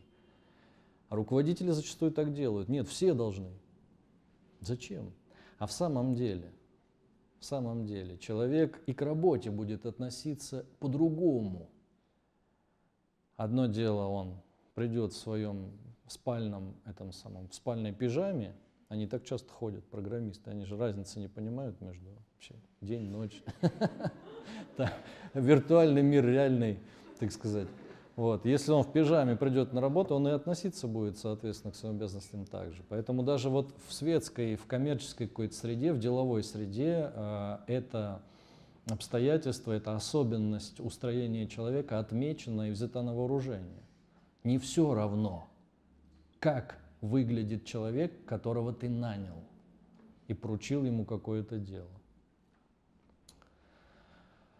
Вот оно правило белых одежд – это то, что способствует мобилизации в критический момент, когда наоборот ты чувствуешь поражение какое-то своего царства, когда все разваливается, потому что человек, которого ты считал своей неотъемлемой территорией, вдруг уходит, и что-то происходит катастрофа, похожая на развал империи. Здесь требуется особая мобилизация, иначе можно потерять и Кремль, цитадель. Кстати, цитадель так называется третье и самое главное правило лекарства против неразделенной любви. А, цитадель, ну что это такое? В храмовой архитектуре это алтарь. А в военной средневековой архитектуре это внутренняя и наиболее укрепленная часть крепости. Либо цитаделью назывался город, ну, сама крепость, которая над посадом господствует. Ну вот есть посад, а есть цитадель. Посад – это какие-то постройки, хозя... ну, дома, э, как Сергиев посад. Представляете себе, да? Сама цитадель, лавра, а вокруг нее город. Дело в том, что в крепости жить нельзя, слишком тесно, и земли там мало. Поэтому люди обычно в нормальном режиме, в мирное время живут в посаде, за стенами крепости. Там земля, там скот может пастись, там, так сказать, ну, не тесно в конце концов. А в критический момент удаляются в цитадель. И вот пока крепость не пала, пока цитадель враг не разрушил и не взял, войну он не выиграл. Он может сжечь посад. Ерунда. Когда он отойдет, люди выйдут и опять все отстроят заново. Это ерунда. Поражение в войне – это когда пала цитадель, внутренняя наиболее защищенная часть крепости. Вот что является такой цитаделью в человеке?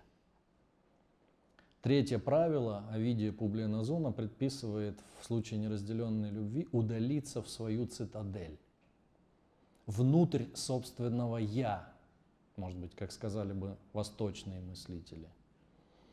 Как вы понимаете, что это такое? Есть какие-то предположения? Что, состав... что мы, какое содержание мы обозначаем коротеньким личным местоимением «я»? Я – это что? Какое содержание, если развернуть, так сказать, эту луковицу, распотрошить? Что там будет? Я – это кто? В чем сердцевина личности каждого из нас? Нет, душа это все, так сказать, слишком непонятно. Там, где я настоящий талант некий, который... Вот давайте так. Образ Божий. А, Но образ... Не, не, нет, подождите. Образ Божий в каждом из нас один и тот же образ.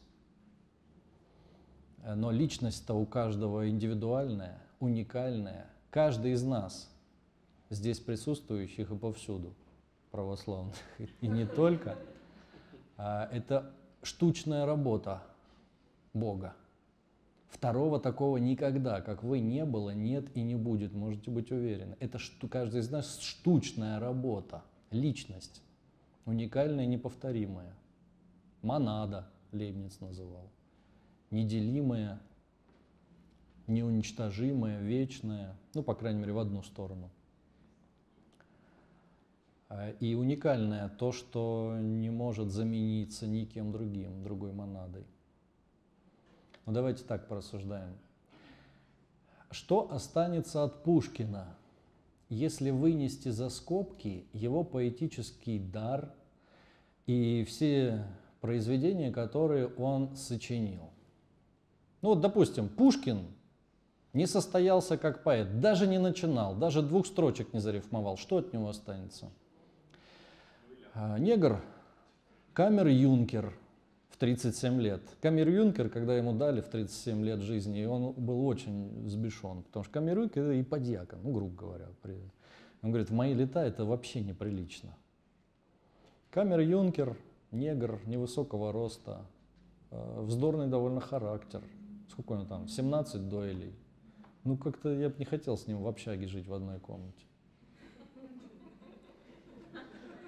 Что останется от Эрнеста Гевара де ла Серны по прозвищу команданта Че, если вынести за скобки всю его вот эту вот авантюристическую революционную деятельность?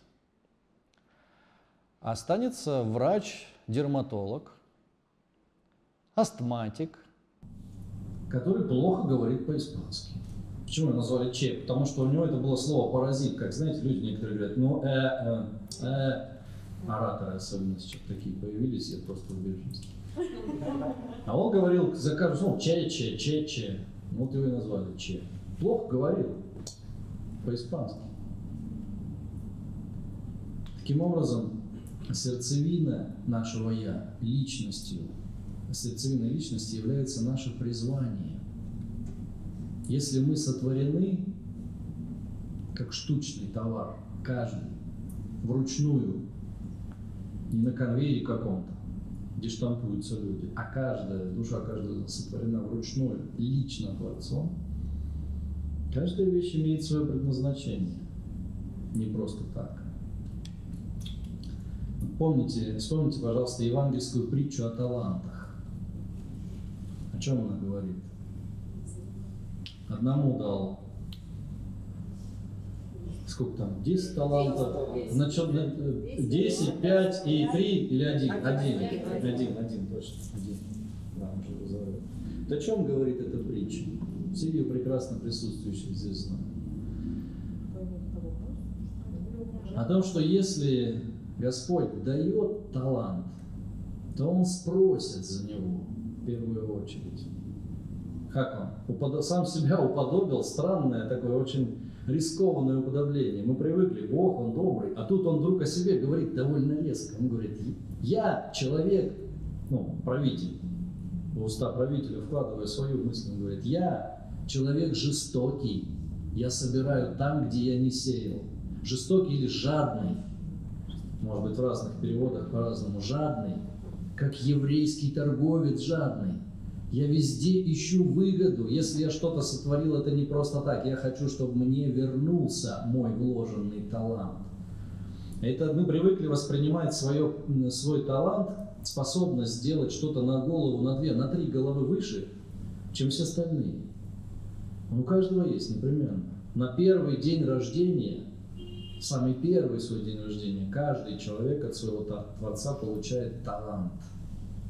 Какую-то уникальную способность в той или иной предметной области делать э, дело в разы лучше, чем все остальные.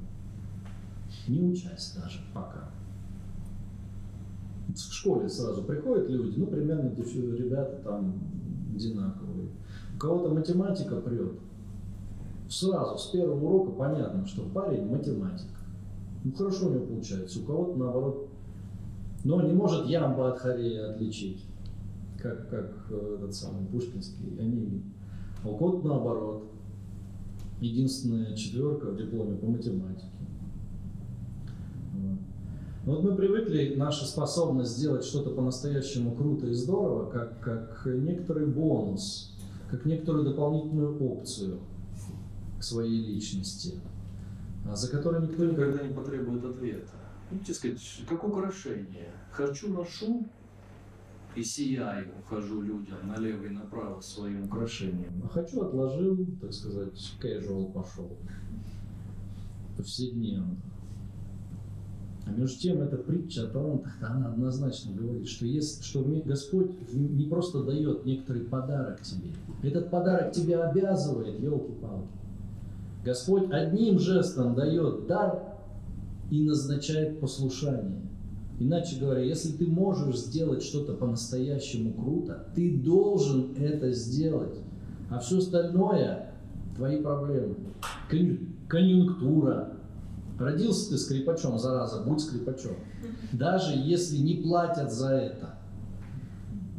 Я вам хочу сказать тоже, э, что если немного потерпеть и проявить упорство, даже из такой совершенно глухой специальности, как философия, можно сделать неплохую карьеру. Не сразу, лет 20 придется помыкаться в нищете. А потом ничего. Нет, я серьезно. Я не хвастаюсь, конечно, но так все нормально. Вот. Хотя это не просто. Действительно, потерпеть нужно и упорство проявить, и такое, чтобы даже не смотреть в сторону других каких-то альтернативных видов деятельности. Просто верить в свою звезду что из любой, даже такой дурацкой специальности, когда я поступил на философский факультет, вся моя семья была в ужасе. А однажды, э, если можно, да, так в сторону немножко уходить от темы, э, я когда пришел получать э, военный билет после защиты диссертации, меня встретил подполковник летом. Никого не было, такой мертвый сезон, летом я защитился, пришел получать воинский билет, Э, сидит одуревший там совершенно полковник от жары, безделие, начинает, берет бланк со звездой, начинает заполнять. Фамилия, имя, отчество, первые три графы, затруднений не вызвали, с паспорта переписал и все. Дальше там есть военный билетик, кто знает, служил там. Такая графа. Гражданская специальность. Он поднимает на меня мутный взгляд, говорит, Мазаев, ты по диплому у нас кто? Я говорю, философ мат-перемат, типа пошутил, да, я сейчас пошучу, на Магадане больше жить. Чувствую, делать нечего, надо предъявлять документы, иначе кончится плохо.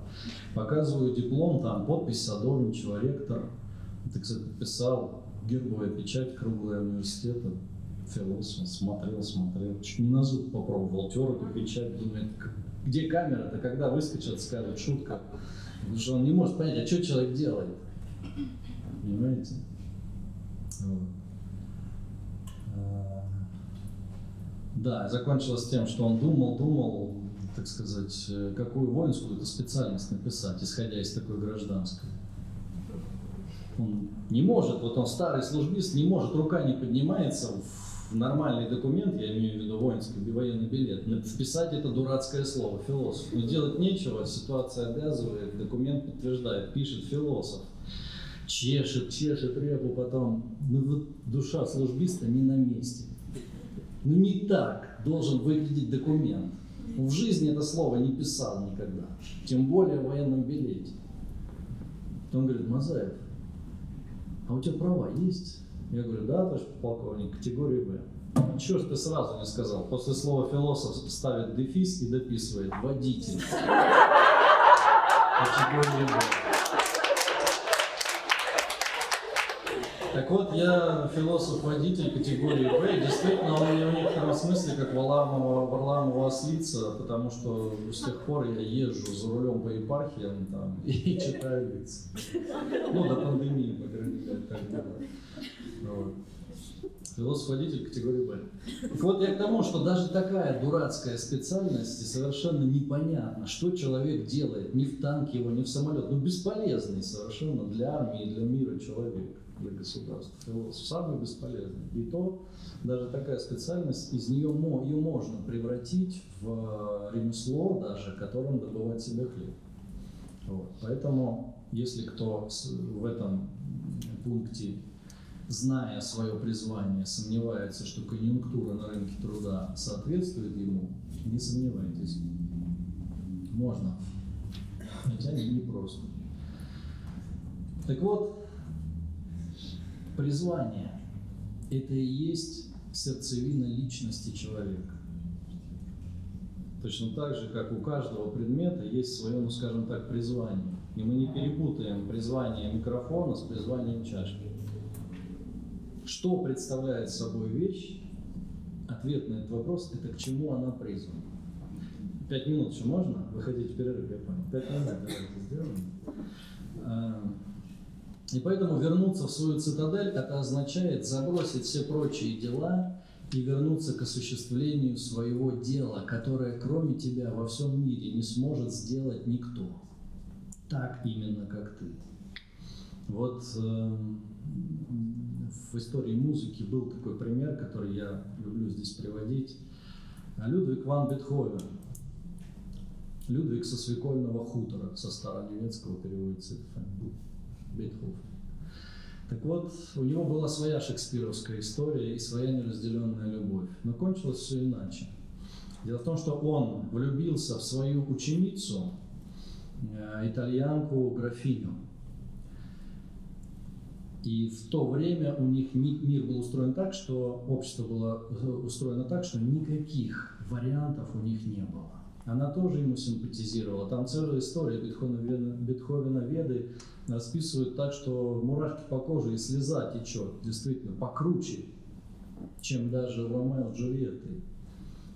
Влюбленность взаимная, но она графиня, а он Людвиг со свекольного хутора, у них никак не могло быть ничего. А, их развели, ну, раз по углам, так сказать, по разным городам. Бетховен очень переживал, очень страдал и ломал стекло, как шоколад в руке, и резал эти пальцы за то, что они не могут прикоснуться к своей возлюбленной. Напивался и пьяный спал со свиньями на улице, в луже, и мальчишки бросали в него грязью. Вот до такого дошел великий Бетховен в определенный момент своей жизни. Но собрался, применил третье правило, вернулся в свою цитадель, и получилось очень здорово. Каждый, наверное, кто занимается музыкой, по крайней мере фортепиано, а, наступает этот день, когда он своей робкой ученической рукой открывает ноты с очередным заданием от педагога и читает.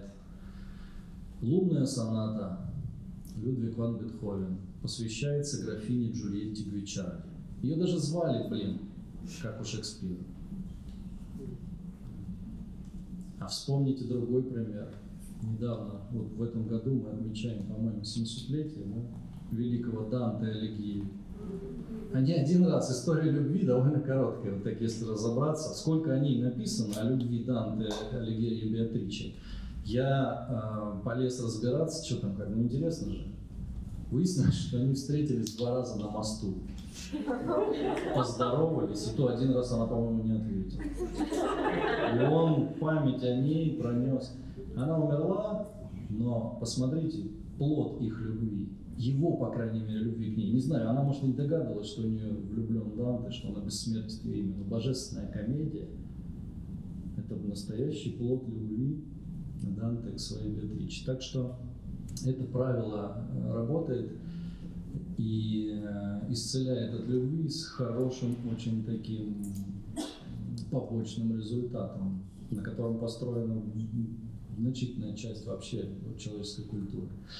Как работает это правило, еще э, в Яралаше я однажды увидел.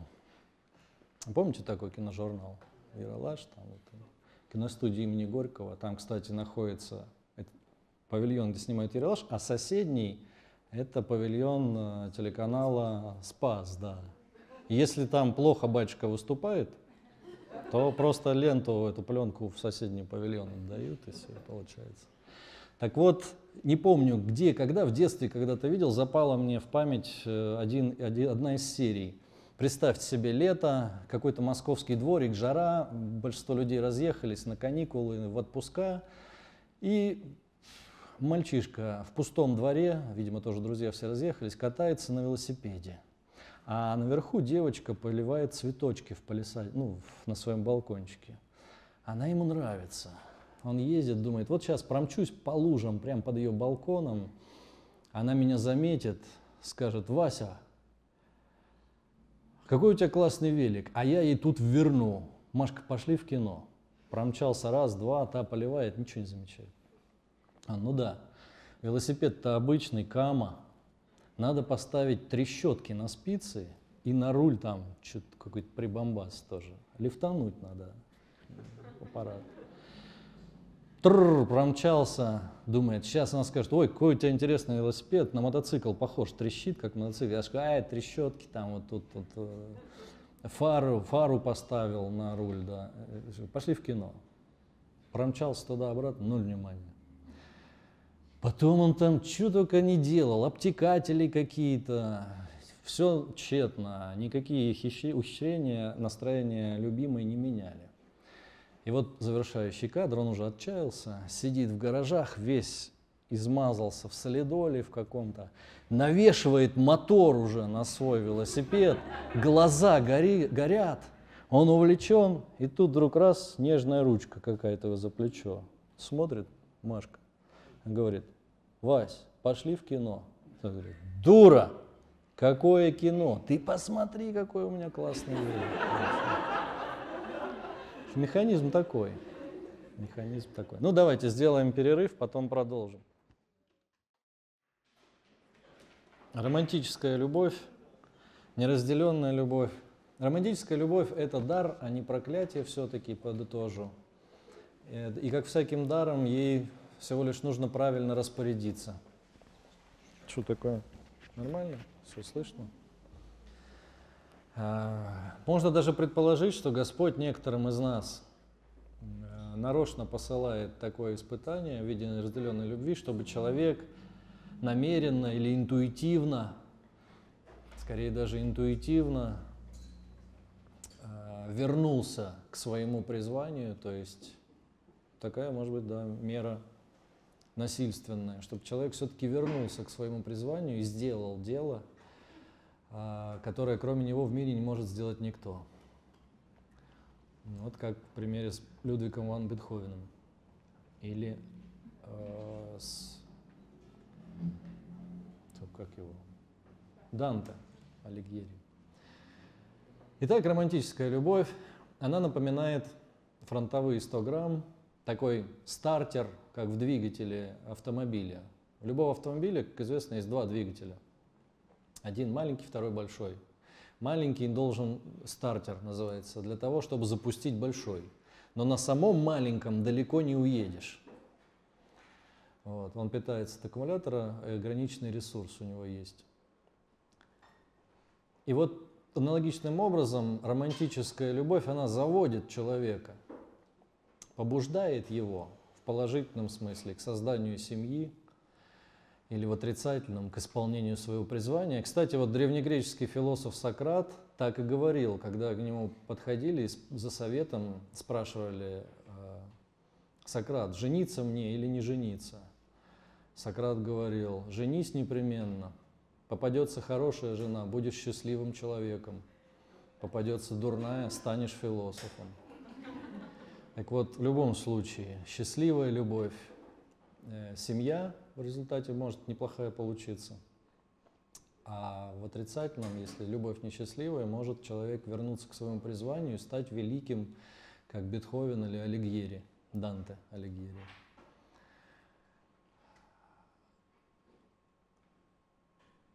Но Вопрос у меня такой вам. А, сколько, вопрос на засыпку. Сколько сырых яиц можно съесть натощак? Почему одно? Верно, потому что второе будет уже не натощак. Вот если спросить, а как, каков запас мощности, скажем, вдохновенной мощности у романтической любви, если она замешана на интриге новизны, на интриге узнавания, она имеет авантюристический характер. Интрига новизны, да, начинает умаляться уже сразу, со второго свидания, скажем так. Интересно? Первый раз. Вот как Данте. Два раза прошел, встретились на мосту с Беатричей. Один раз, два раза он пытался поздороваться, один раз она ему даже ответила. Вот где, в какой точке любовь романтическая на максимальную силу развивает.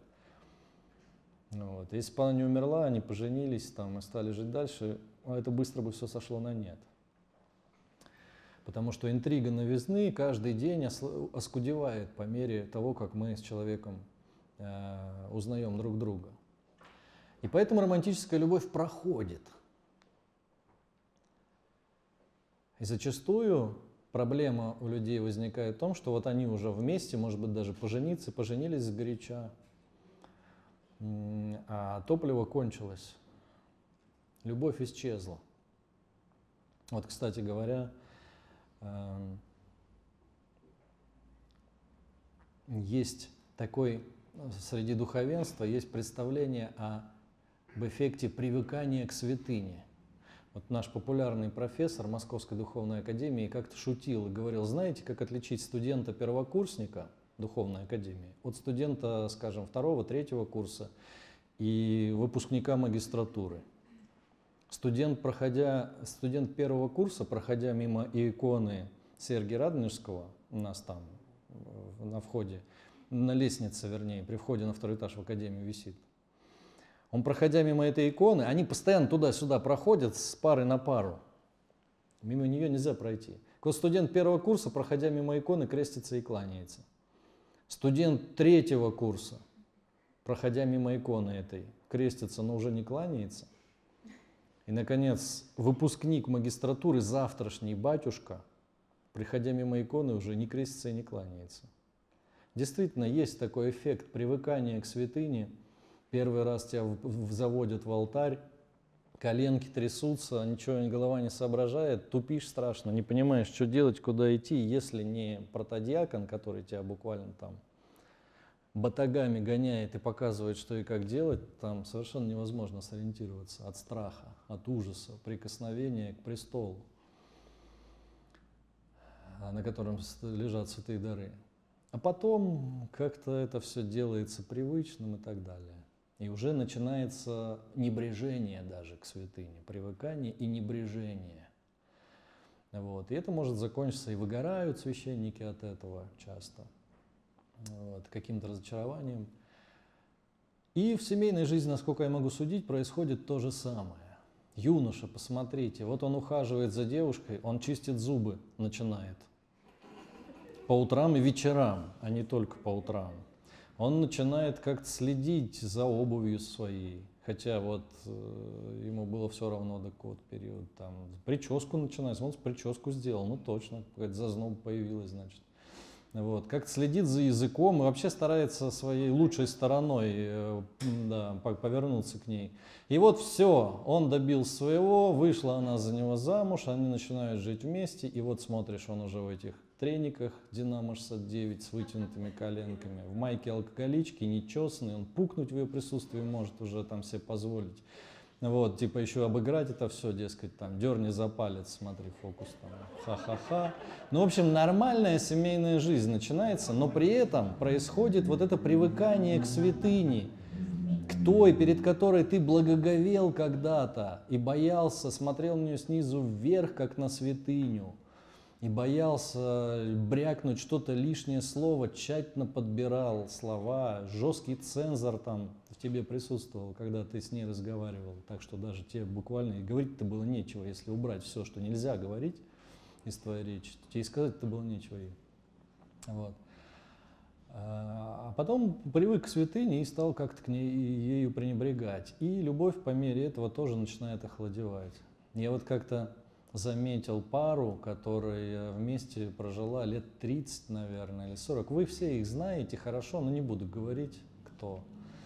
Вот. Батюшка один, матушка, очень известный человек церкви.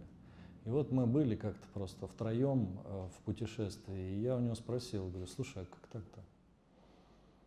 А отвечала она. Она говорит, а я всегда, э, сколько мы женаты, я всегда ложусь спать, засыпаю позже него, и встаю всегда чуть-чуть раньше, как бы я ни устала. Так что могу сказать, что за 30 лет он ни разу не видел меня с ненакрашенными глазами. Может быть, кому-то смешно покажется, но мне здесь видится что-то очень серьезная мысль, серьезный подвиг. Они поэтому они в 30 лет прожили, и они не привыкли друг к другу плохом смысле этого слова. Они святыня друг для друга по-прежнему, как и в первый день знакомства. Ну или близко к тому. По крайней мере, мне так показалось. Они берегут, зная о том, как легко вот это вот небрежение, привыкание и небрежение, следующее за ней к святыне, угошает свежесть, по крайней мере, чувств, отношений, игру какую-то, которые они постоянно, кажется, ведут. За ними интересно наблюдать. Они постоянно как будто играют в какой-то пинг-понг. Они в таком настроении пикируются, подшучивают друг над другом. Они совсем друг от друга не устали за 30 лет. Ну, видимо, у них есть какой-то свой секрет, одним из которых вот матушка его поделилась. Она всегда стремится перед ним выглядеть с иголочки, несмотря на то, что они живут уже 30 лет. Не знаю, но это, по-моему, подвиг, вряд ли это возможно обычным людям, но вот она этот подвиг несет, и результат, так сказать, очевиден постороннему наблюдателю даже. Так вот, вопрос встает. Хорошо, если все равно романтическая любовь быстро заканчивает, имеет ограниченный, быстро исчерпаемый ресурс, вдохновение, позволяющему, так сказать, нести тяготы семьи, а что дальше-то? Может быть, что-то другое сменяет романтическую любовь на посту, так сказать. Что, какое другое топливо, так сказать, другая ступень у этой ракеты под названием «семья» начинает работать. Да, эта вторая ступень называется филия или любовь-дружба, дружеская любовь. Как бы я ни переводил, все равно понимаю, что это приблизительно и грубо. Э, о чем речь идет?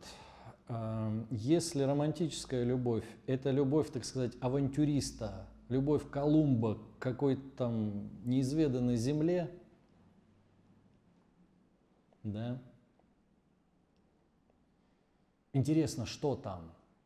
Вот она на пружине, так сказать, любопытства первооткрывателя, может быть, э, основывается, то дружеская любовь, филия, это любовь к родному пепелищу, рабов, любовь к отеческим гробам, к отцу, к матери, к своей семье, к друзьям, с которыми вы не один путь соли вместе съели. Это такая консервативная любовь. Это любовь к тому, даже вот э, барчику, в который ты 30 лет заходишь там каждую пятницу, например, ресторанчику, кафешке и так далее. Вот есть люди постоянные, которые наоборот, не любят никаких перемен. Ну, типа как Шелдон Купер в сериале «Теория большого взрыва», который... Вот у него очень хороший он пример э, любви к родному пепелищу, любви к отеческим гробам. То есть у него даже там местечко своя, подушечка любимая есть на диване и так далее. Вот, вот то, что ты творчески обжил уже включил в область своего мира. Вот. Любовь к своим, грубо говоря, к своим ближним, к своим ближним. Близким, вернее, нет, не ближним, внимание, не ближним, а близк, э, близким. Любовь к матери, к отцу, к семье, к детям, к братьям, так сказать, к друзьям старинным и так далее. В чем она проявляется? У нее есть очень интересная особенность. Скажем, если романтическая любовь э, яркая, страстная, игристая такая, как горный какой-то водопад – ну, представляете себе, как в горах река начинается. Вот ледник, он тает, и э, по скалам, тут даже нельзя сказать, что это река, что-то больше похоже на водопад какой-то такой. Вот по скалам скачет огромная масса воды, и потом она уходит вниз в долину, растекается, мощность та же, вода та же, мощность, так сказать, этого потока та же, но она уже не, кажется, не, кажется почти спокойной, почти недвижимой, эта вода. Потому что она растеклась, уже не бурлит, не искрит так красиво, не, не перекатывается там с, с одного места в другое. Но там уже появляется жизнь. Рыба кает, форель можно поймать и так далее. Вот романтическая любовь может смениться дружеской в идеале. Либо просто романтическая закончится и не останется ничего. Если дружеская любовь появляется, то она и является тем топливом, что ли, той мотивацией быть, продолжать быть вместе для людей, которые уже сошлись и образовали семью. Дружеская любовь. Она, казалось бы, людям, которые переживают вдохновение дружеской любви, им может показаться, что они друг друга не любят. У того же самого э, Льва Николаевича во второй части, опять же, эпилога «К войне и миру» Удивительно, он как в насмешку написал четыре тома, а самое главное поместил во вторую часть эпилога, которую никто обычно до конца не дочитывает. А, у него там есть интересный эпизод. Хотя нет, это, наверное, в первой части эпилога.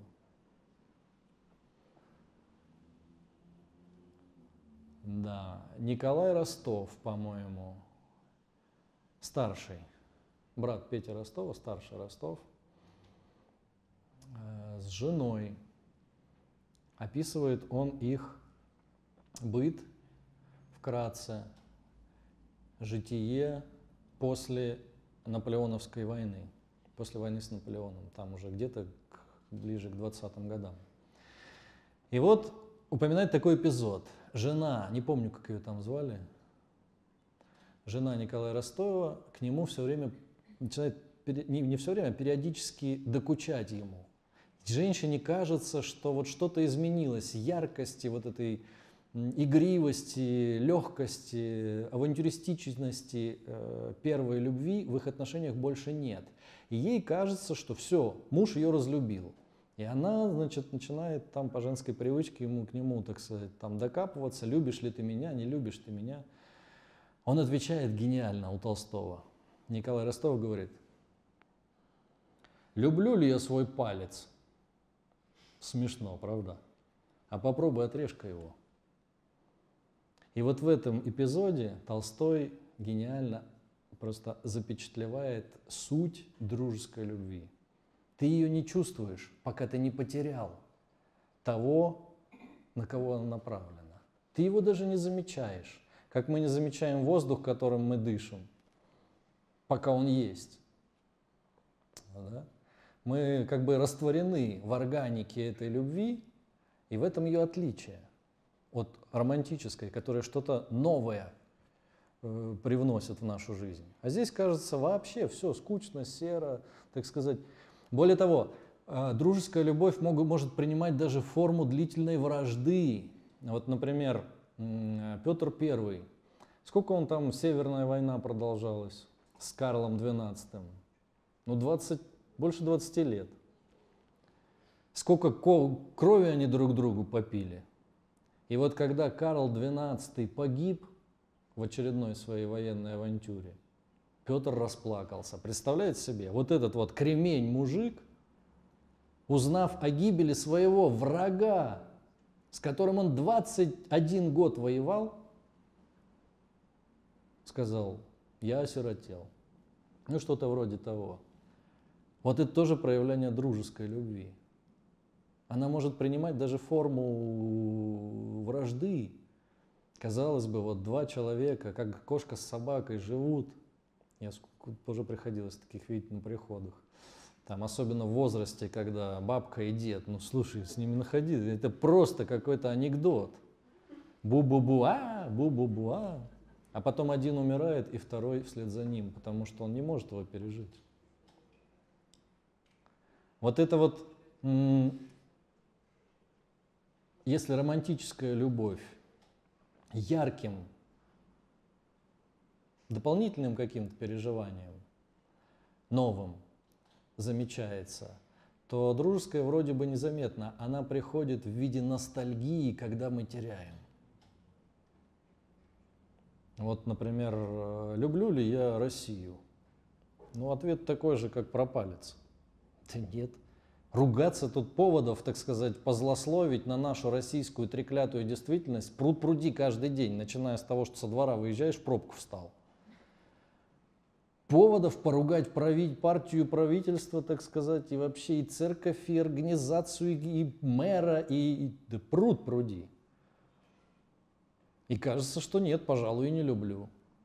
Так думали белые офицеры до 17 года, пока их на пароходе там не вывезли, кто успел.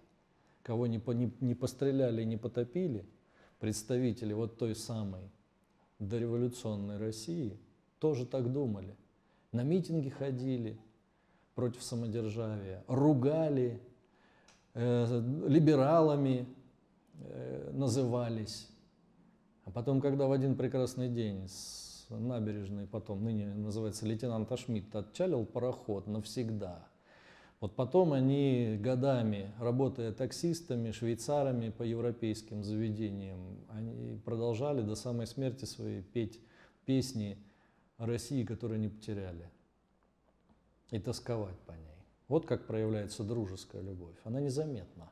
Она приходит болью если романтическая радостью от того, что открыл для себя нового человека, что ты включил его в область своего мира, приходит радостью, то дружеская любовь отражается болью от потери того, кто когда-то составлял твое царство. Ностальгической болью. Что еще сказать о дружеской любви? Она имеет весьма такую странноватую логику. А, она предписывает, относ... она четко делит мир на ближних и дальних, на своих и чужих. И по отношению к каждой группе предписывает разную логику действий. К своим по любви, к чужим по справедливости. Ну, вот когда гаишник останавливает пьяного, ну не, сейчас, конечно, уже такого нет, но раньше было, если офицер МВД едет, там сказать, под шофе, ну не совсем а под шофе, и останавливает его гаишник, ну, можно было уехать дальше. Спокойно. Как это вы можете назвать? Коррупция, там, кумовство и так далее, но это проявление дружеской любви. К своим одна логика, к чужим другая. Вот как-то видел э, бабушку одну в нашем приходе, может и не в нашем уже, не помню, давно было. Значит, у нее внук который поиграл во дворе и привел друга своего домой к себе. А бабушка их собралась кормить. Это потрясающе. Она намазала два бутерброда.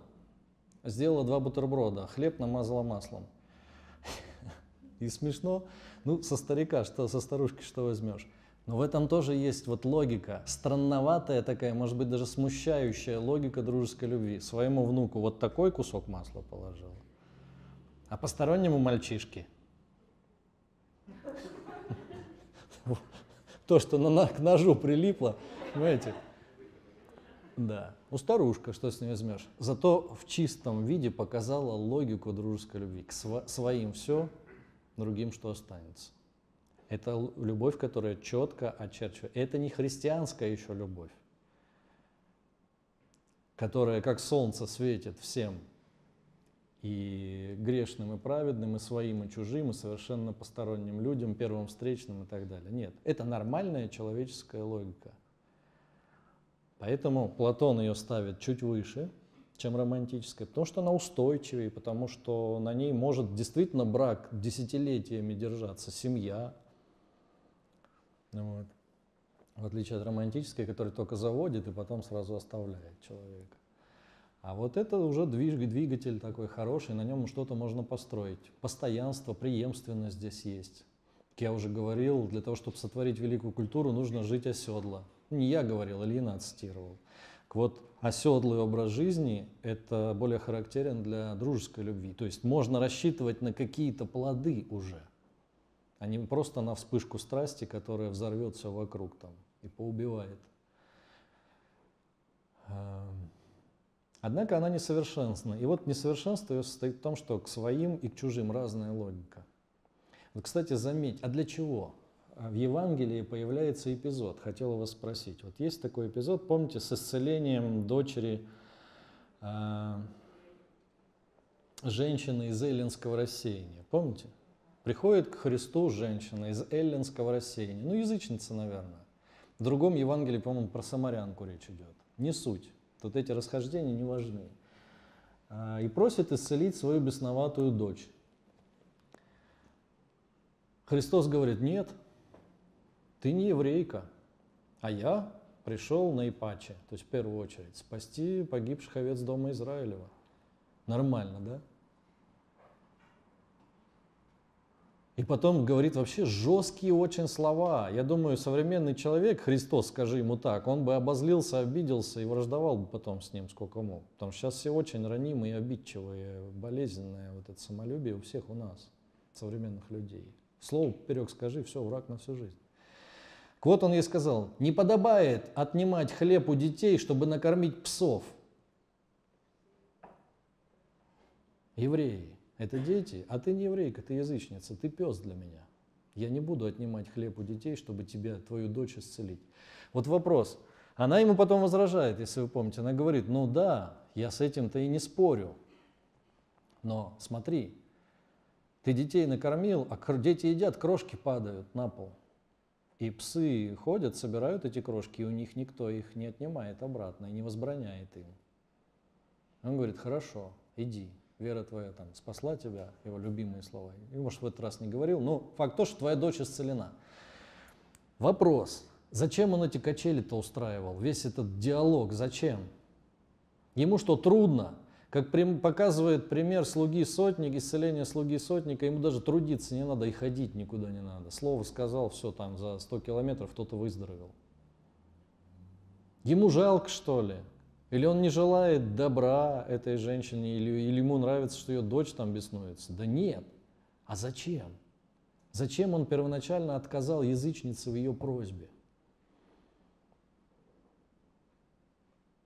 У меня есть только одно предположение. Для того, чтобы этот эпизод был записан и попал в Евангелие. Для того, чтобы до нас донести очень важную мысль. Что не научившись любить своих, опасно посягать, претендовать на что-то большее. Господь хорошо знает душу человека. В ней есть такая особенность, которую не только Господь знает, но и, в общем-то, многие внимательные люди. Любить дальних, то есть абстракцию, лишенную острых углов конкретного человека, психологически гораздо проще, чем любить ближнего. Англи... Индийские йоги, угнетаемые английским империализмом, могут вызвать большее сочувствие, чем собственные немощные родители. Негры в Африке. Им охотнее человек поможет, чем своим престарелым родителям. Ну, потому что они так красиво страдают. Ты не видишь этой грязи, вони, в которой они живут, этих вспученных животов.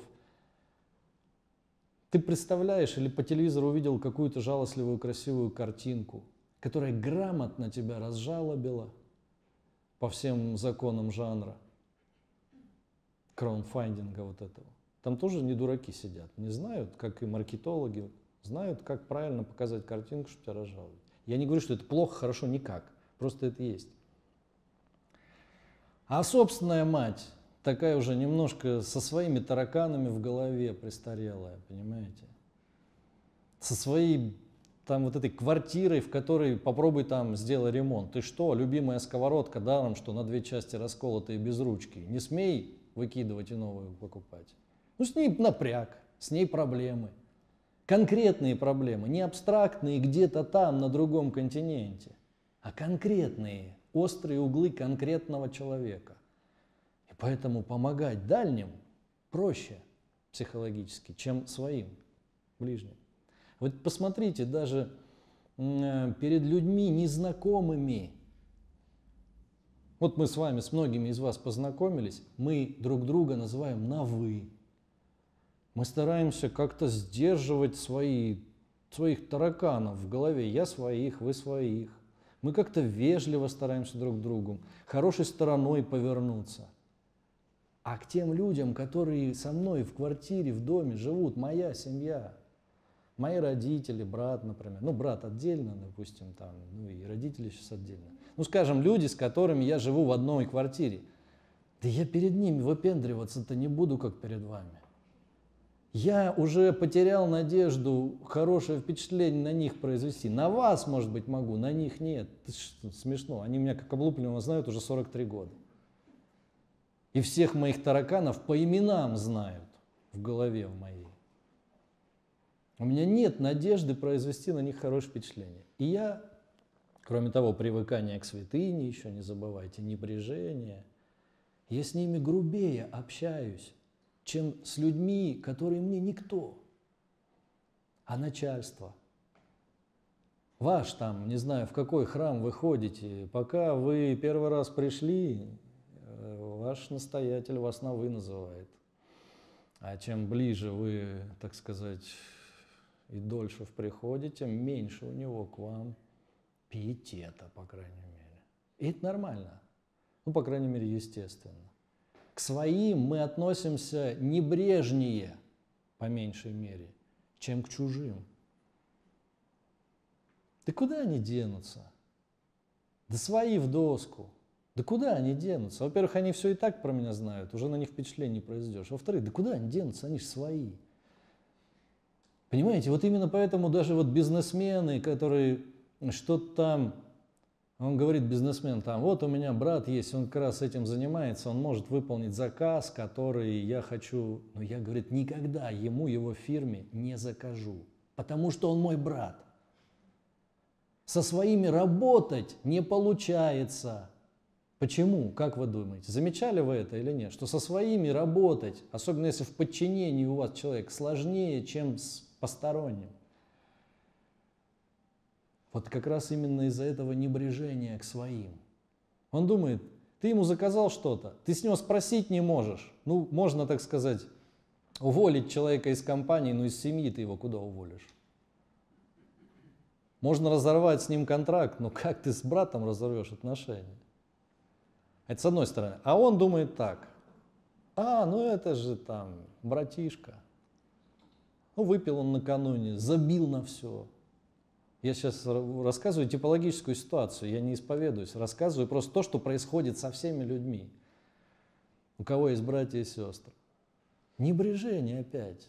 Если брат, твой начальник, твой брат, ну ты психологически все равно расслаблен. Ты, если ты захочешь, ты за, можешь позволить себе забить на его распоряжение, его подвести. Ну он же свой, простит. А был бы другой посторонний, чужой дядька, который мог бы и матом обложить там и серьезные какие-то прещения. Мы перед такими людьми более сосредоточены и собраны, и ответственны. В семье, ну какая там ответственность? Да все же свои. Понимаете? Вот психологически действительно любить дальних, незнакомцев прекрасных, легче, чем своих, с которыми уже не один пуд соли съели. И вот, возможно, именно для того, чтобы э, предостеречь человека от вот этой ловушки, Господь и устраивает весь этот диалог с язычницей. Когда Он говорит, по сути, Он говорит, сначала своих научись любить, потом уже всех. А у нас как? Всех Господь сказал любить. И поехал человек волонтером Красного Креста в Африку, а при этом собственные родители без копейки сидят вот здесь, не осетованные, так сказать, не отпетые. Неинтересно. Интересна миссия великая – спасать мир.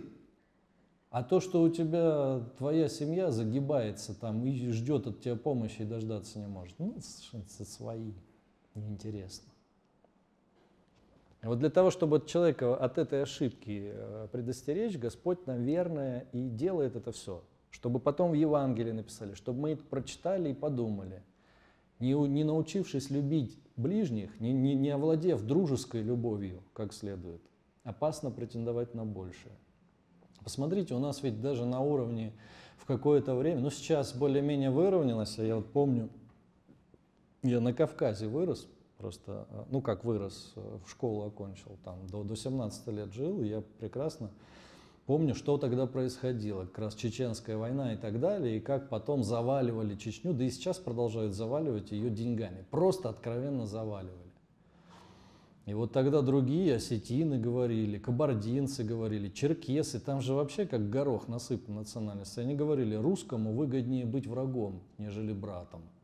Вот чеченцы побузили, повоевали, их завалили деньгами. А мы здесь, во Владикавказе, сидим, у нас больница вон э, 50 лет без ремонта. Как русские странные люди. Им выгоднее быть врагом, нежели братом младшим. Ведь посмотрите, даже в советское время тоже был такой странный перекос. Была сеть э, в Москве, по крайней мере, в Петербурге, в Ленинграде, сеть магазинов «Березка», где можно было купить все, что угодно. Икру черную, красную, кабачковую, баклажанную, заморскую, какую угодно. Но за валюту. Проблема в том, что у советского человека у своих валюты быть не могло по закону. Уголовная ответственность за хранение валюты даже. Нашли дома 100 баксов, посадили человека. Валюту не имел права под страхом уголовного наказания советский человек иметь. И проходил мимо это каждый день этого магазина «Березка» и шел в свой продуктовый, где шаром покати где вот эти водоросли, или как они там, вот эта морская капуста, из них в 90-е выкладывали потрясающие какие-то композиции из этих баночек в свое время. Шедевры. Но кроме этой капусты купить было ничего нельзя. То есть вот для иностранцев, для чужих, которые приезжают в Москву, красивая витрина, им все. А своим – во. И к чему это привело? Развалился Союз. Дальше. Чечне помогать. Ну, то, конечно, они же пострадали от войны. Да спору нет. Чечне помогать надо. И развивать надо. А, а Урал? А Дальний Восток? А Сибирь? А Поморье? Туда и сейчас приезжаешь, все еще деревянные эти мостки там в Архангельске. Понимаете, на уровне э, даже политическом вот этот грех – против дружеской любви сначала своим, потом остальным. Грех против, вот, вот даже на политическом уровне вот эту ловушку впадаем мы, о которой Господь предупреждал в случае вот с этой женщиной из Еленского рассеяния. «Я пришел на Ипаче, погибшим овцам дома Израилева. Не подобает хлеб отнимать у детей, чтобы накормить собак». А мы все время, у нас это даже на, на уровне какой-то национальной политики было. Но сейчас, слава богу, не так. Немножко что-то как-то выровнялось, а раньше это действительно было так. Дальним все, последнюю рубашку русский снимет, а свои дети голодные. Всех накормит, и собак, и кошек в округе, а дома морская капуста в количестве тысячи банок, сложенных в невероятные совершенно композиции. Вот. Вот Поэтому, я думаю, евангельский эпизод этот и появляется. Не просто он произошел, а был записан. Сначала нужно научиться любить своих, дружеской любовью владеть, для того, чтобы претендовать на большее. Вот э, у Гаспарова в «Занимательной Греции» есть интересный эпизод.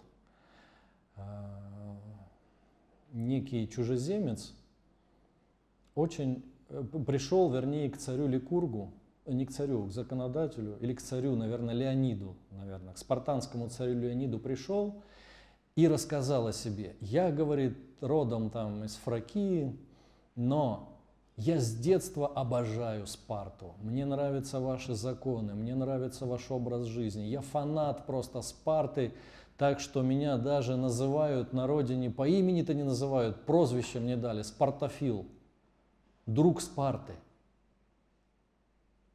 Он ждал похвалы, но не, несмотря на это, он ждал похвалы, но царь Леонид остался как-то странно холоден. Он посмотрел на него, сплюнул и сказал, лучше бы тебя называли другом твоей родины. Ты бы добился здесь, в моем доме, большего уважения.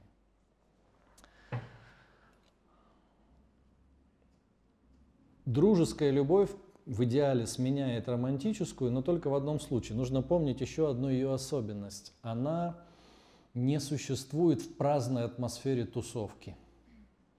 Вот замечательная формула у Антуана де Сен-Экзюпери есть на этот счет. Он говорит, любовь – это не когда двое смотрят друг на друга. Любовь – это когда двое смотрят в одном направлении, направлении одной цели. Вот обратите внимание, может быть, даже пример родителей или старшего поколения. Кто друзья у ваших отцов и матерей? Ну, это, как правило, верные такие друзья. Ну, самые-самые дру, друзейные друзья. Кто это? Это тот, с кем отец служил или воевал вместе, может быть. Или он учился, или работал. То есть тот человек, с которым длительное время они смотрели в одном направлении. Были конгениальны, может быть, даже друг другу. То есть а дружеская любовь, для того, чтобы она появилась в сердце, она никогда не появится в доме 2.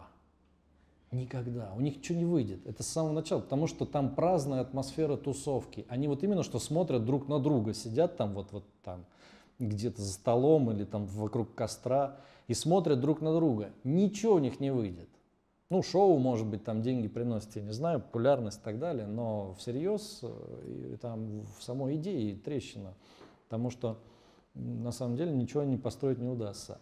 В праздной атмосфере тусовки не возникает дружеская любовь. Она требует именно общей цели. Совместный труд или борьба. Ну, как у Высоцкого в песне про альпинистов. Помните? Парня, дру, парня в горы тени. Ну и так далее. Вот. Вот Примером такой дружеской любви можно считать, наверное, Петра Великого и Александра Даниловича Меньшикова.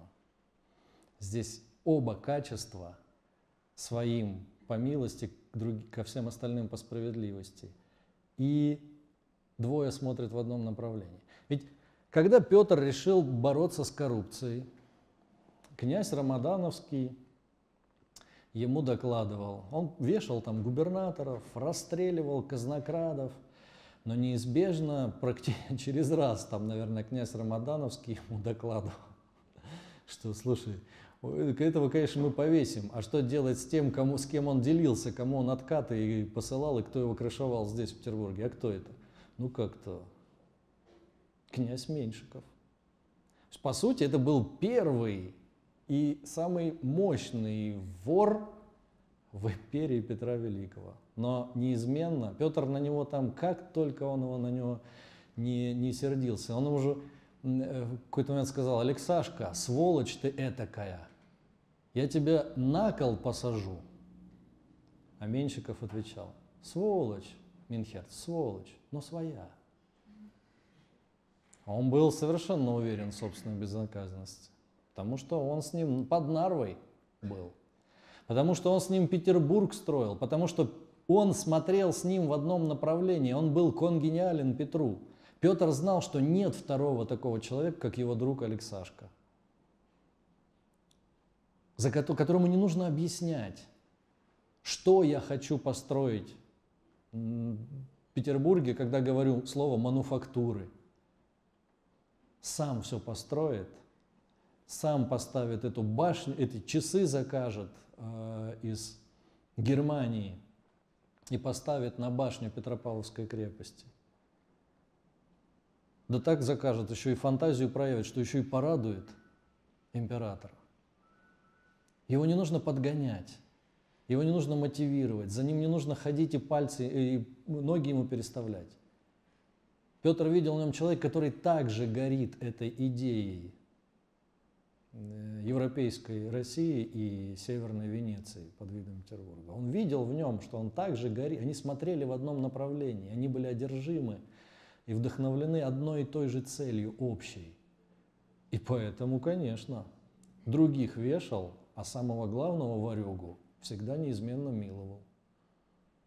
Сволочь, но своя. Вот она. В этом примере, пожалуй, отличительные черты дружеской любви являются очень ярко и исторически масштабно. Поэтому э, для того, чтобы романтическая любовь не исчезла, э, не оставив э, никакой преемницы по себе, нужно помнить вот эту вот важная, важная вещь. в каком направлении мы смотрим с той девушкой, в которую я влюбился. Можем мы... У меня профессор был Борис Николаевич Попов, но он сейчас есть, только старенький уже. И вот он говорил интересную вещь, говорит, Сергей Андреевич, ну, тогда мы с ним вместе служили, он говорит, хочешь узнать, твоя женщина или нет? Вот если ты сможешь с ней три часа ходить по магазинам, не в порядке одолжения, а в самом деле тебе будет интересно что-то выбирать вместе с ней, покупать, спорить, так сказать, значит твоя. Если ты сможешь с ней три часа походить по магазинам и не дело, не в порядке одолжения, а действительно тебе у вас будет, будете смотреть в одном направлении, даже вот такой мелочи, значит твоя.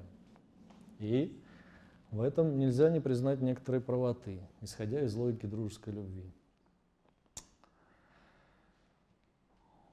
Однако э, вот это вот Э, Платон тоже ее считал несовершенной, не самой высшей, потому что она жестко, жестко делит мир все-таки на своих и чужих. И поэтому высшим видом любви он считал агапе, или жертвенная любовь. Любовь к благу, как переводят обычно на русский язык, но совершенно непонятно, какому благу и что имеется в виду. Но я бы предположил, что это скажем так, вот именно та самая любовь, которая не завидует, не ищет своего, которую можно уподобить солнечному свету. Ведь солнце, если, скажем так, первые два вида а, любви, романтическая и дружеская, возникает от недостатка. Мужчине нужен, нужен, нужна женщина, да? Ромео нужна Джульетта, Джульетте нужен Ромео там этой, этому художнику из моего Пятигорска нужна была вот, вот это вот зеркало для героя. Вот. Если Пушкину, нуж, Пушкину нужны друзья, если Петру Первому нужен конгениальный ему со-строитель Петербурга империи, то вот романтическая любовь, то жертвенная любовь, она возникает не от ущербности, не от недостатка, не как жажда смертного человека, а от полноты. Поэтому невозможно сказать, за что ты полюбил человека. Так же, как странно было бы сказать, э, вернее, э, за что, почему, за что мне светит солнце, скажем так. Я приехал куда-то на море, на Кавказ, на свой любимый, или на Черноморское побережье, или в Крым.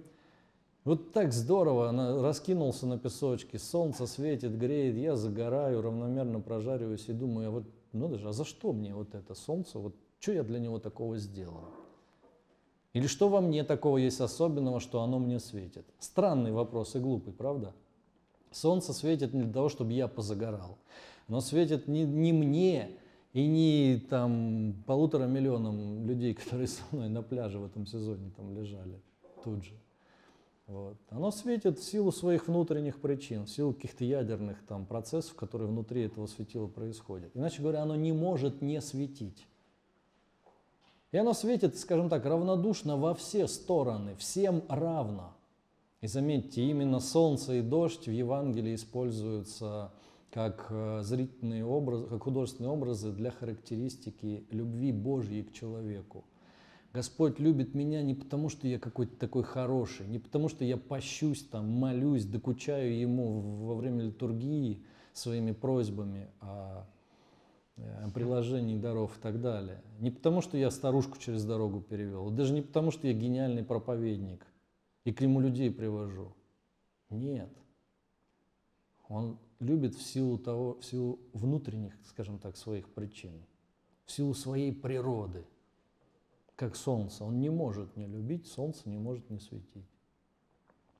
И человек, который, э, которого мы называем преподобным, он, в принципе, а, любит каждого, буквально как солнечный луч падает на любой предмет, который в зоне действия этого луча появился, который ничто не загораживает, так и человек э, Христовой любовью, которого, в котором она есть, вот это вот, та самая, которую мы ищем, та самая, э, которая нам заповедована, та самая, о которой говорил блаженный Августин, люби и стяжи в себе эту любовь, и делай, что хочешь, и твои поступки, слова, и вся твоя жизнь будет песней просто, сороковой симфонией Моцарта. Так что Сальери, который, какой-нибудь Сальери, я имею в виду человек закона, мусульманин или иудей, с ума от зависти сойдет. Как Сальери музыку сочиняет? Музыку я разъял, как труп. Поверил я алгебра и гармонию. И получается у него хуже, чем у гуляки праздного Моцарта, который обращается своим художественным предметом, как с любимой игрушкой. На медне ночью бессонница моя меня томила, и в голову пришли мне две-три мысли. И гениальное произведение создает. Так что Сальери зеленый от зависти. Он по всем правилам науки сочиняет свои вещи. Кстати, можно послушать в интернете Сальеревский. Неплохой композитор. Примерно как митрополит Иларион ну, одного уровня композит. Нет, я без шуток, серьезно, я их на одном уровне считаю, вот именно как, как музыкальных, как талант, талант, музыкальные таланты. А вот у Моцарта, зараза, лучше, хотя он не заморачивается никакими особыми расчетами, куда ноту какую поставить, нотный знак. Вот человек закона, который пытается стать хорошим или приблизиться к Богу, всего лишь исполняя заповеди. А христианин более этого. Призван, по крайней мере, быть. Большим этого. Моцартом призван быть. Так вот, вот она эта любовь, вдохновение которой позволяет э, грамотно расставлять э, слова и поступки в своей жизни на нотном стане, так сказать, отмеренного тебе времени так же, как это ловко, как это делает Моцарт.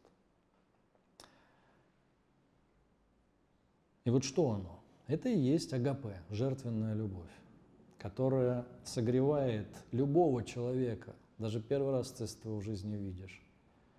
Просто вот он ближний, это кто? Это физически тот, кто сейчас, в данный момент времени, здесь сейчас ближе к тебе сидит. Вот он тебе и ближний. Хотя ты его первый раз в жизни, может, видишь. Может, тебя на ногу наступил или колесо тебе проткнул только что и убегает э, от твоей машины, а ты его вдруг застукал.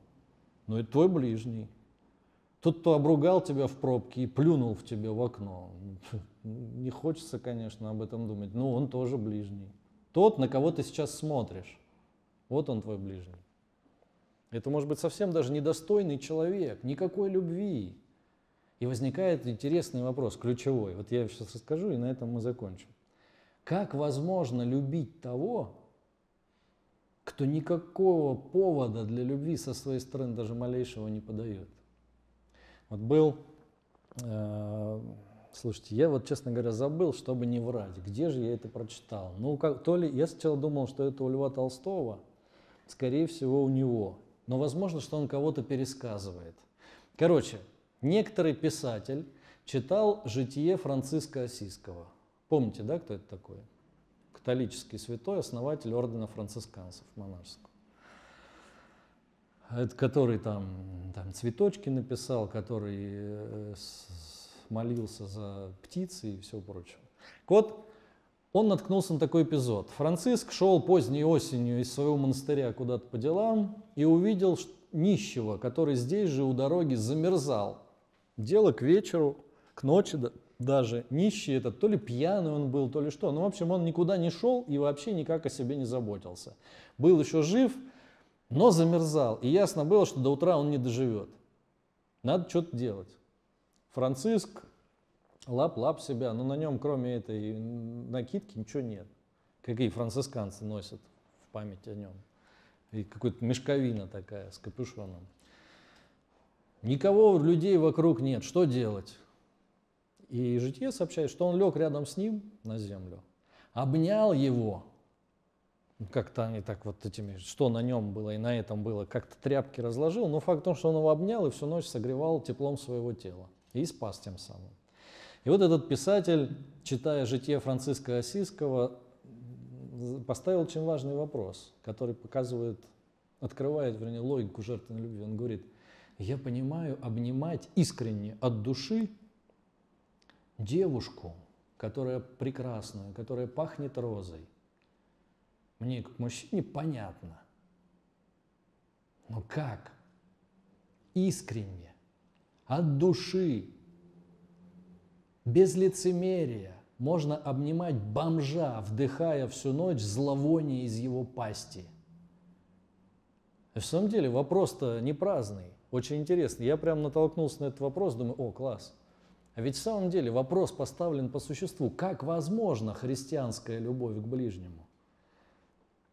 Вот это кантовская, скажем так, постановка вопроса, для него понять что-то, это значит логически показать, как это возможно в мире, как оно может существовать. Круглый квадрат не может существовать в мире, потому что он противоречит сам себе. Стало быть, если мы говорим о христианской любви к ближнему, который нам заповедал Спаситель, это очень важный вопрос. И критики наши, одного из которых я вам процитировал, а, говорят, что да ваша вера пуста, она разваливается просто потому, что заповедованное вам невозможно, это круглый квадрат. Его не может быть в мире.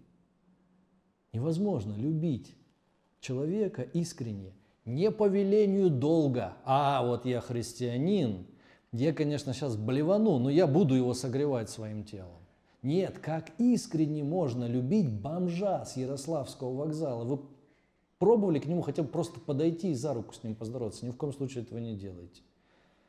Они люди подозрительные, неправильно поймут, могут пырнуть вас чем-нибудь. Нет, не делайте так. Просто вот мысленно, проходя мимо, вот это зловоние ощутив, попробуйте ответьте себе честно, могли бы вы его искренне любить и, обнимая своим телом, согревать замерзающего этого человека?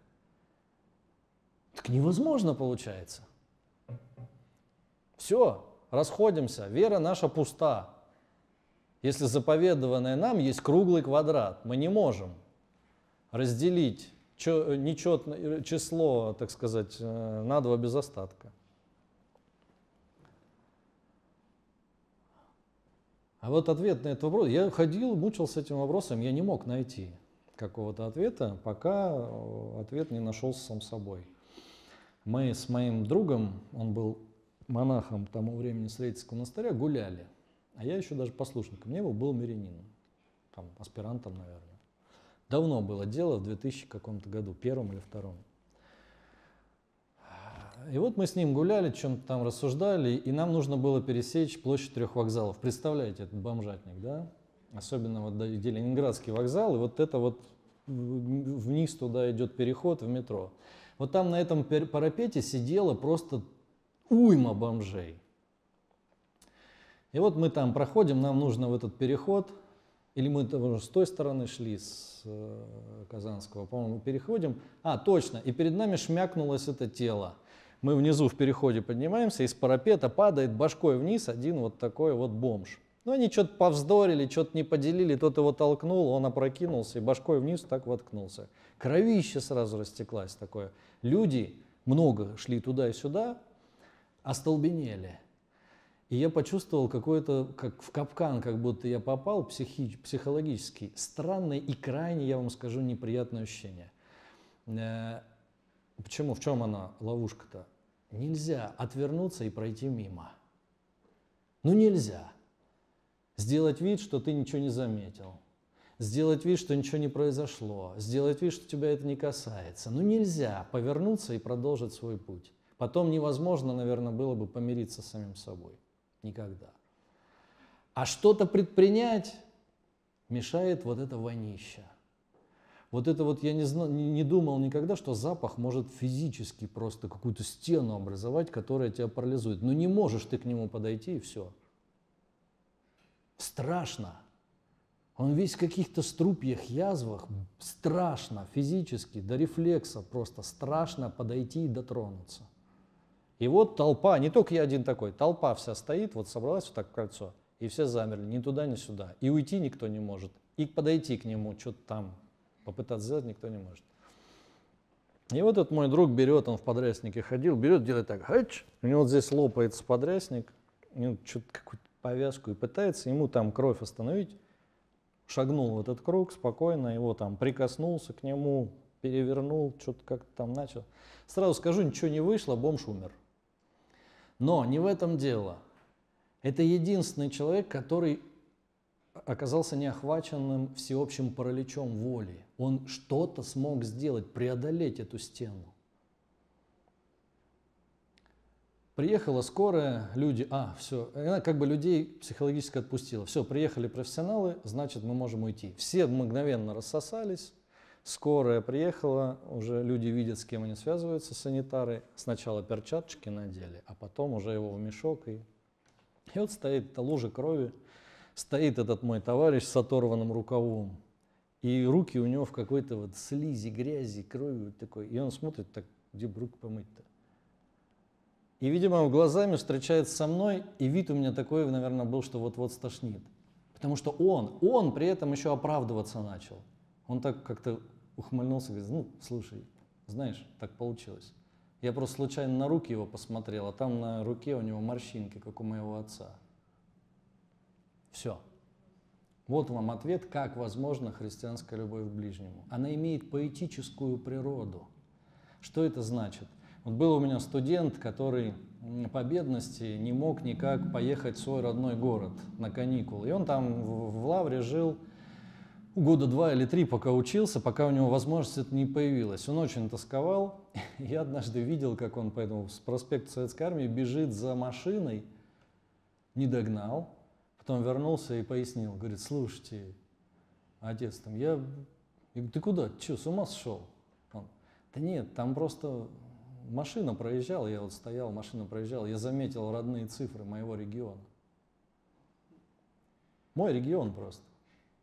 Вы понимаете, что эти люди, которые проезжали там, они, может быть, его любви вовсе недостойны. Но он всего лишь две цифры на их номере увидел, и он побежал за ними. Вот как Платон это объясняет? Он говорит, смотрите, он говорит, так мы, встречая, будучи в изгнании, Говорит, представьте себе, что человек в изгнании где-то, на чужбине. И вот он в чужих краях, тоскуя по родине, встречает земляка. Он бросается к нему на грудь, он его обнимает, он его ведет куда-то там в ресторан, туда-сюда, шашлык-машлык, сыр, мыр, зелень, мелень, туды-сюды, все делает для него. Хотя этого человека он в первый раз в жизни видит. Он о нем знает только формальный признак, что он из моего города, из моей земли. Этот человек мерзавец может быть законченный. Он может быть вовсе не достоин никакой любви. Ну уж, по крайней мере, приветствия такого и щедрот таких. Но оказывается согрет радушием, которого не чаял, просто потому что любовь отскакивает, она имеет поэтическую природу. Этот человек, я даже не рассуждаю, достоин он, встречая земляка в чужом краю, я даже не рассуждаю, достоин он моей любви или недостоин. Он поэтически напоминает мне, как две цифры моего региона на какой-то встречной машине, я не могу не обратить внимания и не порадоваться. Вот он поэтически напоминает мне о подлинном предмете моей любви, недоступном напрямую. И поэтому на него все, все направлена моя любовь, которая подлинный предмет. Понимаете, да, отскоком таким. Я через него реализую свою любовь к малой родине, к подлинному предмету моей любви. Бомжа ли спасал этот мой товарищ монах? Да нет. Он морщинки на руке заметил. И увидел вдруг в этом бомже отца своего давно почившего, которому он уже свою сыновнюю любовь и заботу никак явить не может. И у него вот так вот, как молния, через этот громоотвод шугануло –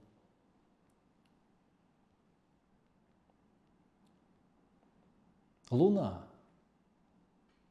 светит отраженным светом Солнца. Вот так и бомж иногда может, а, э, морщинки на руке могут светить отраженным светом подлинного предмета твоей любви, того, кого тебе сейчас рядом нет. Вот как возможно, вот как от, отвечать на кантовский вопрос, как возможно христианская любовь к ближнему, если он совсем ее недостоин. Да потому что есть тот, кто ее достоин. А этот немножко напоминает. Я вот когда это заметил, у меня, я немножко потерял квалификацию свою как преподаватель. Стал обращать просто внимание на эти вещи и понял, что я больше некоторым своим студентам не могу ставить двойки заслуженные. Почему? Ну смотришь, у одного ухо так чуть-чуть оттопыривается, как у моего брата. Понимаете? Второй до боли чем-то напоминает моего друга, немца, с которым мы за одной партой сидели. Такой же квадратный подбородок. Вот какую-то я не могу, ст- стал чувствовать симпатию к этим людям, хотя первый раз, ну, не то, что первый раз, но нас ничего не связывает, кроме каких-то вот деловых отношений. Я преподаватель, он студент. И он, зараза, не выучил ничего, ну не могу. Вот как это работает. Вот почему эту любовь считает э, с Платон наивысшим видом? Да потому что она действительно э, не ищет своего. Вот как-то в академии захожу, смотрю, там девушка какая-то симпатичная, с телевидения, наверное, была корреспондентка. Студенты мои кинулись десятером ей дверь открывать. Я говорю, да что это вы? У нее же руки есть. Откроет, наверное, сама себе. Чего вы так э, возбудились-то? Говорю, а если бы тут была какая-нибудь горбатая, толстая, с такими диоптриями минус 50, безрукая девица, я говорю, вы бросились вот так ей дверь открывать? Или кто-нибудь один из чувства сострадания или долга? Ну, да, наверное. За красивой девушкой тони она в реке. Десяток мужчин насиганут, а за некрасивой ей на кого рассчитывать? Только на ту силу, которая не ищет своего, которая, которой ничего не надо от нее. Потому что ей дать-то нечего, поэтому она может рассчитывать только на ту силу, которой от него ничего не надо. На ту силу, которая не от ущербности нашей природы и от недостаточности, как романтическая или дружеская любовь возникает, а от избытка наоборот. От избытка какой-то нереализованной любви к подлинному предмету. И действительно, прав, правильно, ну, нельзя не согласиться э, со словами евангельскими, что кто отречется ради меня Евангелия от всего мира, тот получит и сейчас, и в жизни вечной в 10 крат больше отцов, матерей, братьев. Ведь сколько э, отцов действительно у этого моего друга, монаха. Представьте себе, он никогда одинок. А его отец-то умер, но он одиноким никогда не останется, сиротой. Вы представляете, сколько у него отцов? Да ведь у ста, каждого человека за 50 на руке морщинки, блин. Ему достаточно мельком взглянуть на руки старого человека, чтобы его полюбить так же, как отца, который уже там, наверное, в Царстве Небесном. Вот такая вот штука. Это любовь. Ну все, на сегодня. закончим.